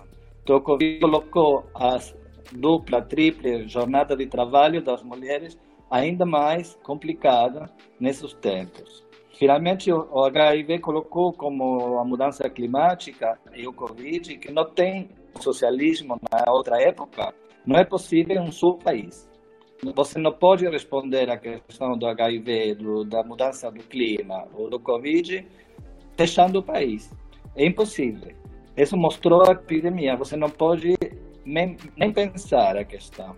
Então, isso vai fosse também uma resposta que coletiva do desenvolvimento científico, mas também político. Finalmente, duas coisas mais para terminar. Nós falamos muito, Richard, Veriano, Roger, todo mundo escreveu como HIV AIDS revela processos sociais e políticos, o revelador HIV revela a discriminação da sexualidade, revela... Bom, o Covid também está nos mostrando realidades em nossas sociedades. Então, para nós que fazemos eh, pesquisas, bem egoísta meu comentário, é um laboratório social impressionante. A gente coloca, a Covid mostra as relações de gênero, de classe, de raça, geopolítica, das patentes, do capitalismo, sei lá, na, na, na, na crudeza. Finalmente, a questão é, de aprendizagem, eu sou cético. Eu acho que se a gente consegue sair disso e não morrer, é, a gente não vai aprender nada, ou vai aprender muito pouco. É, mas, é, é assim, sou, agora que eu estou velho, como o Richard falou, que a gente já é a terceira idade, está chegando, é, meu escepticismo foi é, cada vez maior. Eu, eu quero tentar ser bem rápido para poder dar espaço para as pessoas falarem, também aí que estão no debate. É, enfim, eu acho só começar falando de uma. Tem uma jornalista do Globo que fala a partir da perspectiva de uma mulher negra, que é a Luana Janot, ela falou um negócio interessante. Ela disse que nós estamos no mesmo barco, se referindo à pandemia de Covid, mas é, que nós, na verdade, estamos no mesmo mar, mas em barcos diferentes. Né? Eu, eu acho que isso é interessante. A gente tem que entender quais são esses barcos, porque parece que tem uns barquinhos que estão mais frágeis, que vão afundar, né, nesse mar agitado, que não tem radar, que não tem vela, que estão com pouca gasolina, que estão superlotados e outros podem ser transatlânticos, lanchas caríssimas que estão por aí navegando no mar da Covid. Então, acho que conhecer esse, né, é, é, quem são os barcos que estão navegando nesse mar ser, poderia ser uma tarefa interessante, coisa que a gente ainda não tem muito claro. Talvez tenha claro assim para a gente, né, mas acho que isso precisa estar tá mais claro, é claro porque no início tinha essa ideologia, né? ah, o Covid ataca todo mundo, não distingue, é toda a humanidade, não distingue entre classes e, e, e, pessoas, enfim. Então, acho que foi uma primeira metodologia que eu acho que está caindo, é, mas que eu acho que é, é, a gente precisa aprofundar mais até para poder mobilizar, né? É, depois eu acho que, é, é, Paulinho, assim, a questão do sistema de saúde, do, do sistema de saúde, é uma, é uma questão bem importante nesse momento porque eu, eu acho que entra em xeque, inclusive para a gente dos movimentos de saúde, que até a, a chegada da Covid estávamos muito rachados no plano internacional entre a defesa de um sistema de saúde público universal ou num sistema de cobertura universal. Né? O sistema de cobertura universal, inclusive, que vinha sendo proposto pela própria OMS, seria aquele sistema que é, é, proveria um pacote mínimo é, para as pessoas, né? É, é, é, pelo menos um básico, que é diferente da universalidade. Né? Dizer, o sistema de saúde daquele determinado país daria um pacote onde algumas doenças ficariam cobertas e a partir daí outras não, mas pelo menos garantindo o mínimo. A questão do, do da chegada da Covid, eu acho que joga por terra essa ideia da, da cobertura universal. Porque, por exemplo, todos precisam de respirador, né? Então, não, não, não é possível enfrentar uma epidemia dessa dimensão com um pacote mínimo. Tu só vai fazer, só, só consegue com um pacote máximo, que é a universalidade. Todos vão ter que ter direito ao mesmo respirador, ao mesmo, aos mesmos medicamentos, à mesma vacina. Não dá para enfrentar isso se não for por um sistema universal de saúde. Então, a própria OMS tem que rever a sua, a sua, a sua perspectiva de saúde, né, para poder enfrentar isso. Porque, do contrário, é, é necropolítica, sim. Acho que isso está tá bem evidente. sem sistema universal para epidemias, e essa não vai ser a, a última, virão outras que podem ser piores, nós não temos condições de enfrentar. E quantos sistemas universais sobreviveram no mundo dentro da ordem neoliberal? Né? E quantos setores progressistas vêm apoiando e aplaudindo, inclusive dentro do próprio movimento internacional de saúde, a adoção da cobertura mínima em saúde? Né? Então, assim, eu mesmo, a gente na Bia quase vira minoritário nessa defesa. Né? Mas é algo que eu acho que ninguém está falando mais de, de, de, que a gente chama do CUS, né? Cobertura Universal em Saúde. A, a polêmica, CUS versus SUS. Né? Então, acho que o Covid vai, trazer, tem trazido um questionamento muito forte para isso, não tão explícito, mas a gente sabe que não poder enfrentar a doença com, é, é, com o tal do CUS, né? É, então, assim, a, se vamos ser melhores ou piores, eu, eu, não sei, eu acho que depende das, da gente, da sociedade, né? Eu acho que as, as coisas, as, os dados estão, estão na mesa, né? As peças estão na mesa. Eu acho que é, sem colocar a saúde dentro da agenda política, claramente, inclusive dos próprios movimentos sociais. Né? O próprio movimento de, dire... É, é, de, direitos humanos tem uma dificuldade imensa. Né? Eu espero que agora não mais, de incluir a saúde como uma questão de direitos humanos fundamental. Né? Até hoje, a agenda da, dos movimentos em direitos humanos é muito orientada para terra, para território, cidade, raça, gênero, mas a saúde mesmo parece que sempre é uma questão técnica. E no Brasil, talvez por a gente ter tido um SUS durante muito tempo, acho que muitos dos movimentos sociais é, acabaram olhando, ah não, tem o SUS, parece que está tudo resolvido, né? É, nessa questão. E não estava, né? E não está. Então é uma oportunidade para a gente rever também quais são as nossas pautas quais, e, é, e as prioridades políticas dentro dessas pautas, né? E eu acho que a questão da saúde tem que estar, tem que ser é, é fundamental é, e estar tá junto ali. E, bom, e por último, a, questão do Estado de Direito. Está aí, o Estado de Direito tem que decidir qual é o Estado de Direito que quer. Porque esse Estado de Direito que está nesse momento é possível. Um Estado de Direito que não consegue mover um processo de impeachment para um presidente nessa qualidade, gente, é o fim né? Um, um, um, Estado de Direito que não consegue responder à mortandade que a polícia no Rio, no Rio de Janeiro faz nas favelas, né? aliada à questão da Covid, onde mostra que o Estado, o Denis Altman falava isso, né? o Estado ele é o responsável pelo maior número de mortes de pessoas, mas também pela solução dos problemas. Atualmente a gente tem a ser completamente desequilibrado de uma maneira muito aguda, onde o Estado está só sendo ou cúmplice ou promotor de morte e muito pouco de soluções para garantir a vida. Né? Então, eu acho que é questão que a sociedade precisa ver. Né? Qual é o Estado que ela quer que, que reja?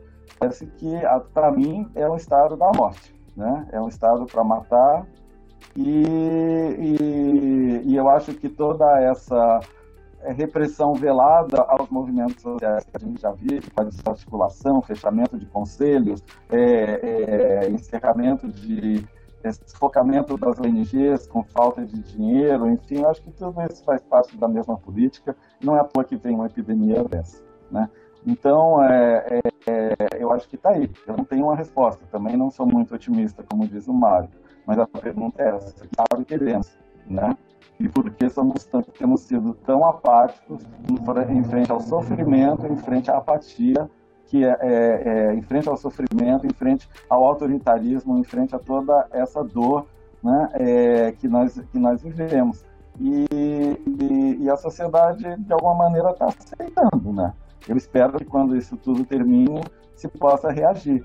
Eu, eu só assim para fechar, eu fico impressionado, gente, como nessa questão do luto, as igrejas e outras sociedades. Era para a gente estar tá todo dia tendo uma badalada de sinos de todas as igrejas em, em honra aos mortos que morrem. Não precisa a gente ir para a rua para fazer tudo isso. Tem outras formas criativas de reagir. Né? Mas nem panelaço a gente faz mais. Nem as igrejas conseguem botar sinos pelos mortos. Né? Outras se preocupam com as questões individuais e seus interesses corporativos.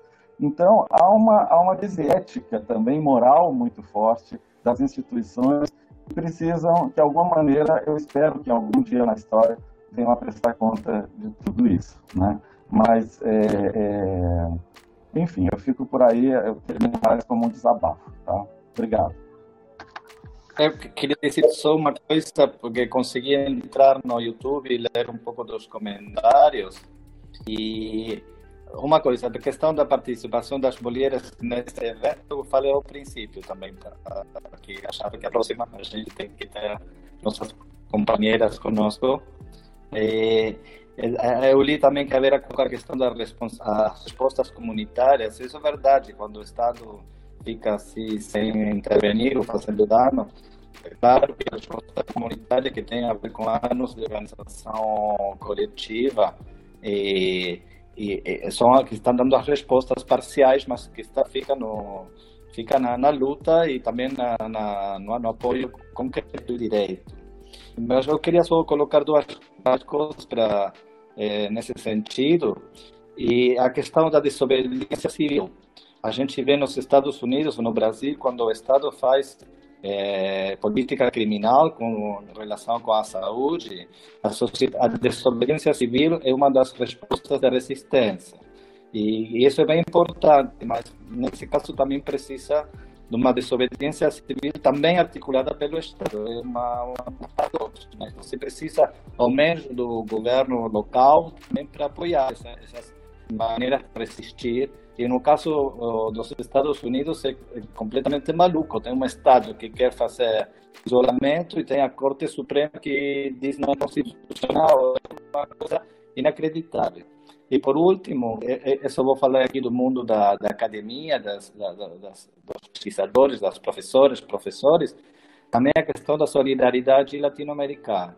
Nós no CONICET, outro dia fizemos uma conferência com colegas do Brasil, porque isso é bem importante, como na época das ditaduras, agora é o momento também da solidariedade ativa entre a universidade, entre os pesquisadores, pesquisadoras, estudantes, porque os ataques às ciências sociais, humanidades, gênero, direitos humanos, a ciência básica, nesse caso do Brasil, acho que é uma responsabilidade também regional ativar esses mecanismos de solidariedade que foram muito importantes nos anos 70, 80, 90, etc.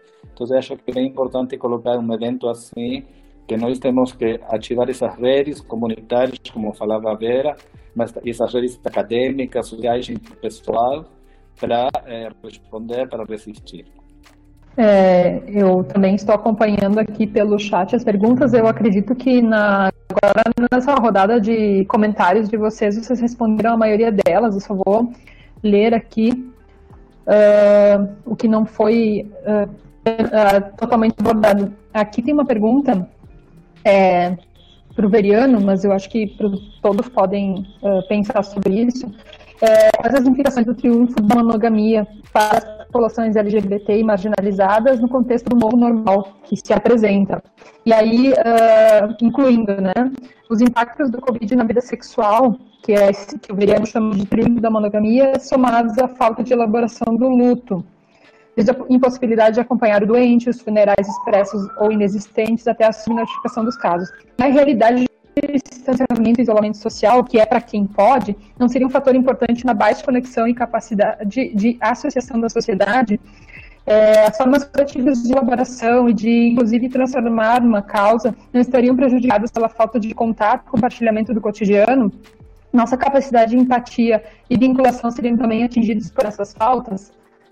É, então eu passo a palavra para vocês que, se quiserem pensar, refletir com a gente. Quem gostaria de, Veriano, quer começar? Já que a pergunta foi direcionada para ti, mas eu gostaria de ouvir os outros também. Eu, eu, eu posso talvez começar. O que eu quis chamar a atenção com essa, quase essa metáfora aí da triunfo da monogamia, pensar nisso que normalidades, o que, que vem aí, o que, que vai ser normalizado depois que essa, que a pandemia, vamos dizer assim, acalmar, desacelerar, né? Vão ser que padrões de comportamento. Vai ser isso mesmo, as saunas vão continuar fechadas, os, as, os bordéis vão continuar fechados, por isso? A gente vai ter que reinventar a prostituição, vamos ter que reinventar a pegação, como é que vai ser, né? É, então, são, é só uma, uma reflexão é, é sobre esse ponto. E, e, também a, própria questão do luto, né? É, é, vai ser assim mesmo, né? As pessoas morrem e não tem mais velório, não tem mais é, esse movimento, esse trabalho é, é, de luto, né? De elaboração dessa morte, é isso mesmo, é, morre pior que do que o gado no, no, no matadouro, é assim, né? vai ficar sendo assim, corre o risco de ser, né? Pelo, pelo que está caminhando. Então, na, na, nas ideias de, de necropolíticas. Então, era, era mais chamar a atenção que isso tem que começar a ser discutido agora. Sim, a questão da gente não poder ir para a rua agora é, é, assim, é, dificuldade, é uma dificuldade para a questão do associacionismo, mas da gente se associar e de resgatar é, é, as alianças. Mas os movimentos sociais sempre foram muito criativos, como a gente falou aqui, alguns exemplos da AIDS que a gente pode olhar, onde não necessariamente tu pode ir a rua, né? Tem, como eu coloquei, que se todo, se todo dia, esta tarde, todas as igrejas do Brasil tocassem sinos pelos mortos, eu acho que isso poderia criar um efeito justamente interessante, né? Para não esquecer quem está morrendo, né? E por que está morrendo, né? E como está morrendo.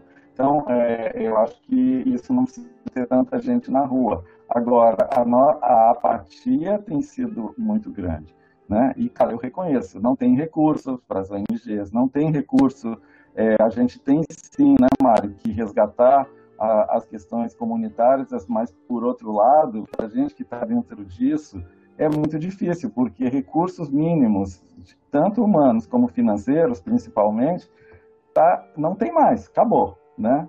Então, eu, eu acho que isso é parte do, do próprio movimento geral. Acho que eu, eu não sei que filantropia vai vir, vir depois disso aí, né? Depois de toda essa questão, mas que também precisará ser bastante reformulada. Né? É, vamos pensar assim, o marco regulatório que a gente tem atualmente para as ONGs, para, para as, as, instituições, a, a, a, as comunidades, vamos dizer assim, as ONGs, enfim, associações comunitárias. O marco regulatório que a gente tem. Nesse momento, para o mundo de Covid, ele não serve. Ele pode ser mais um obstáculo do que um favor. Né? Talvez a gente vai ter que rever isso. Né? Então, são é, é, questões que sim, temos que fazer, mas as condições legais, financeiras, é, sociais para se criar é, é, muito diferente, por exemplo, de, dos anos 80 na área, ou dos anos 90, né? E isso a gente, enquanto movimento social, vai ter que sentar para avaliar, para ver, né, junto com possíveis financiadores, pessoas da filantropia, para ver o que, que a gente, o que, que se pode né, e o que, que se quer principalmente fazer e com que recurso. Enfim, deixo isso como debate assim, para a gente já ir lançando.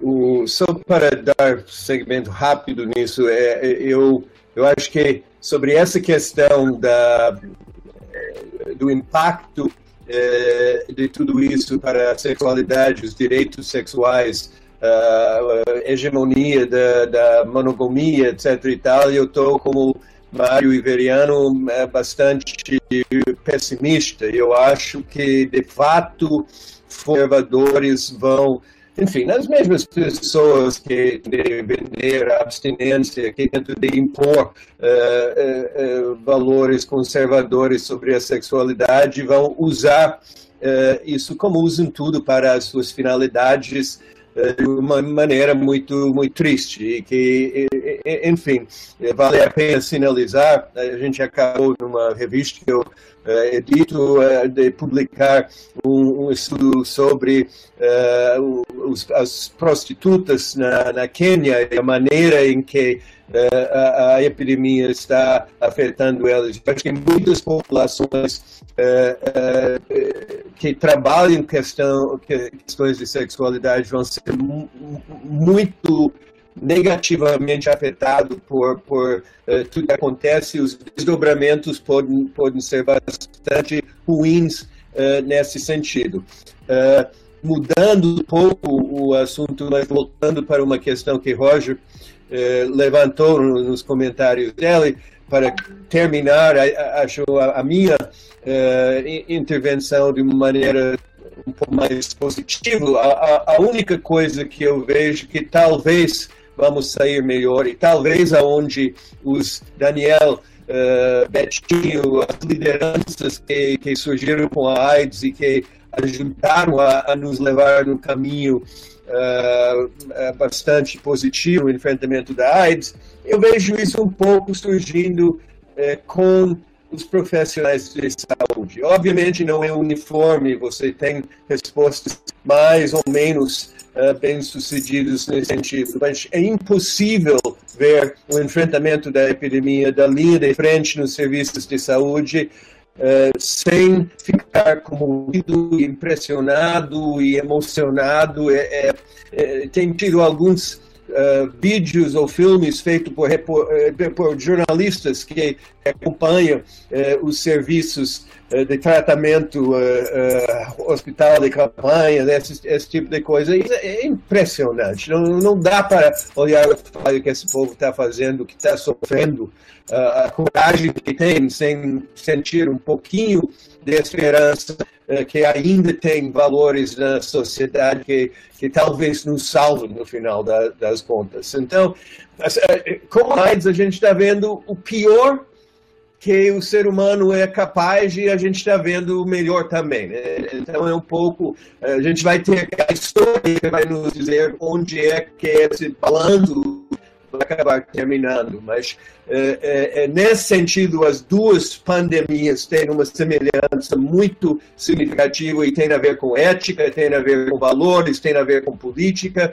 É, e, e vamos ter que ver aonde, aonde a gente termina uh, ao longo dessa história. Super obrigado uh, uh, por ter organizado isso. Foi um, um, prazer imenso de participar, principalmente com um grupo de antigos amigos e colegas que, que me faz muito feliz. Obrigado. Alguém mais gostaria de comentar? Professor Mário, quer comentar alguma coisa? Não, só agradecer de novo, pedir desculpas é, pelos sistemas de comunicação.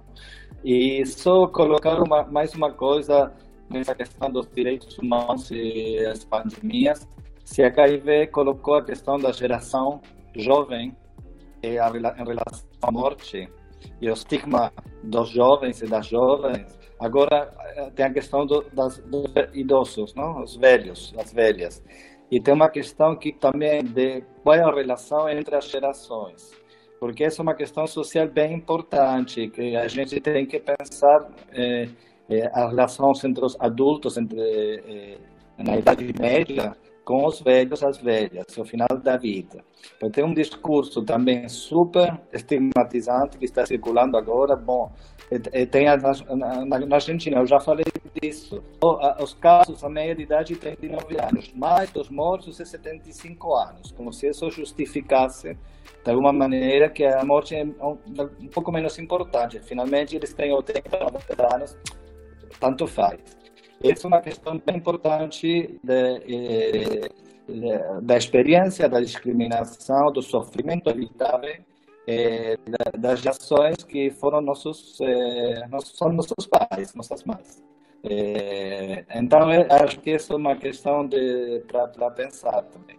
Mas só para finalizar, agradeço muito Roger, Paulo, Aline e Richard, Beliano e, e todo mundo. Eu não sei se tem mais alguma pergunta. Na verdade, pessoal, tem várias perguntas e eu acho que a gente não vai conseguir responder, mas assim, é, me parece que é, como é, uma das perguntas que apareceu em vários pontos aqui, se eu puder resumir, né? É, e respostas da sociedade civil são cruciais nesse momento em que os brasileiros promovem políticas de morte e somando a isso, né, como enfrentar nesse contexto esse sectarismo e o ódio, né, que acabam estando juntos. Tem uma outra pergunta que eu acho que vocês poderiam uh, jogar, que é uh, se há possibilidade de fazer ativismo cultural e das artes nesse momento. Né? Como é que se faz ativismo digital num, numa sociedade que tem, que tem sectarismo e ódio. Então, como, como enfrentar isso e como promover por meio do ativismo é, cultural e das artes, por meio das mídias digitais. Isso você só para a gente fechar, né? Eu, eu acho que todas, vou, vou só também, porque aí eu já fecho a minha participação. É, eu acho que todas as iniciativas que possam radicalizar, que estejam baseadas, que possam radicalizar políticas de solidariedade, eu acho que são, podem ser o antídoto para esse sectarismo e as políticas de ódio que a gente tem nesse momento. Né? Eu acho que, e é nesse sentido também que eu já é, estendo outra vez os meus agradecimentos para a Aline, para o Paulinho e para o Roger pela iniciativa de promover esse, esse debate, porque é isso, acho que uma coisa que a gente aprendeu com a AIDS é que silêncio é igual à morte, né? Isso vem lá do início da epidemia. Então, acho que abrir todos esses espaços de fala para quebrar os silêncios e promover a solidariedade, eu acho que é, é o caminho, né? Eu acho que são pequenas sementes, acho que tem outras na sociedade nesse momento que estão sendo lançadas aí a partir do sofrimento de grupos, de pessoas. Eu acho que talvez daí, né, a gente consiga é, germinar e, e, e testar, vamos dizer assim, esse terreno tão árido, é, político, é, que a gente está tá vivendo.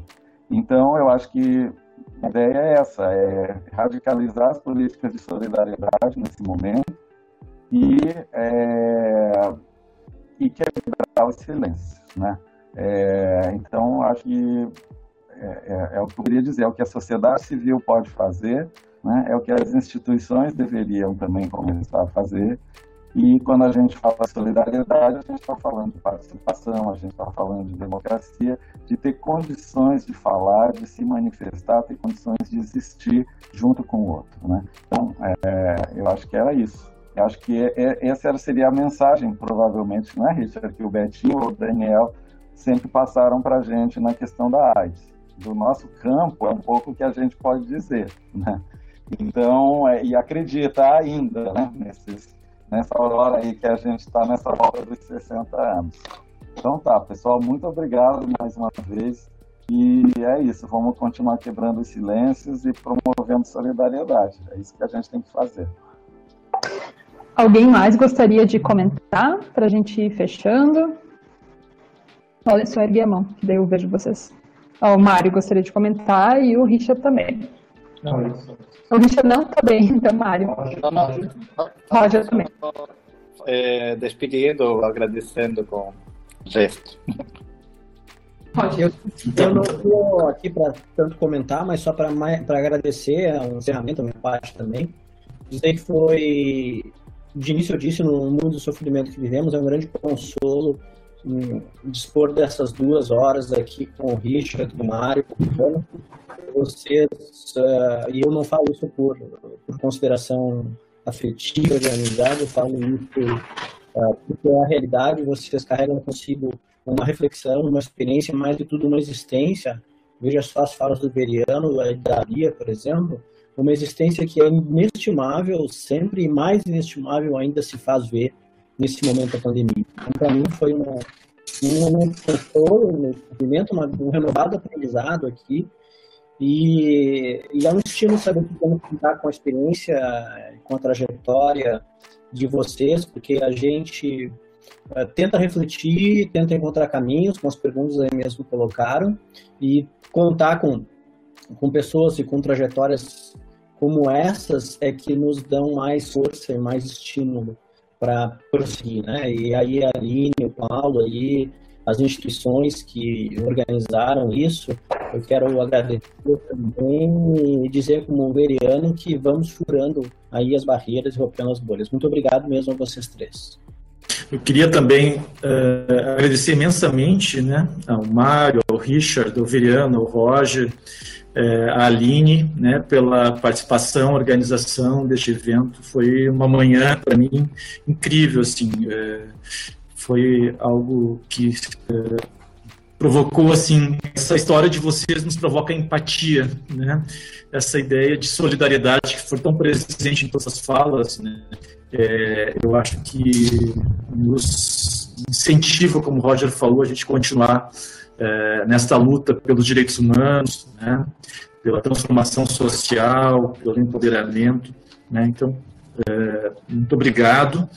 É, e a gente queria mais uma vez agradecer então as, as instituições né, organizadoras e apoiadoras desse evento, no caso a UFSPA, Universidade Federal de Ciências da Saúde, né, o PPG em Direito da Unicinos, o Departamento de Educação e Humanidades da UFSPA, a, a Imagens da Justiça Federal, a ABIA, a Associação Brasileira Interdisciplinar de AIDS, e agradecer ao Roberto Rosa, que é o, a pessoa da UFSPA que propiciou tecnicamente a realização é, deste evento, e o Andreus, que está fazendo uh, o podcast. Né?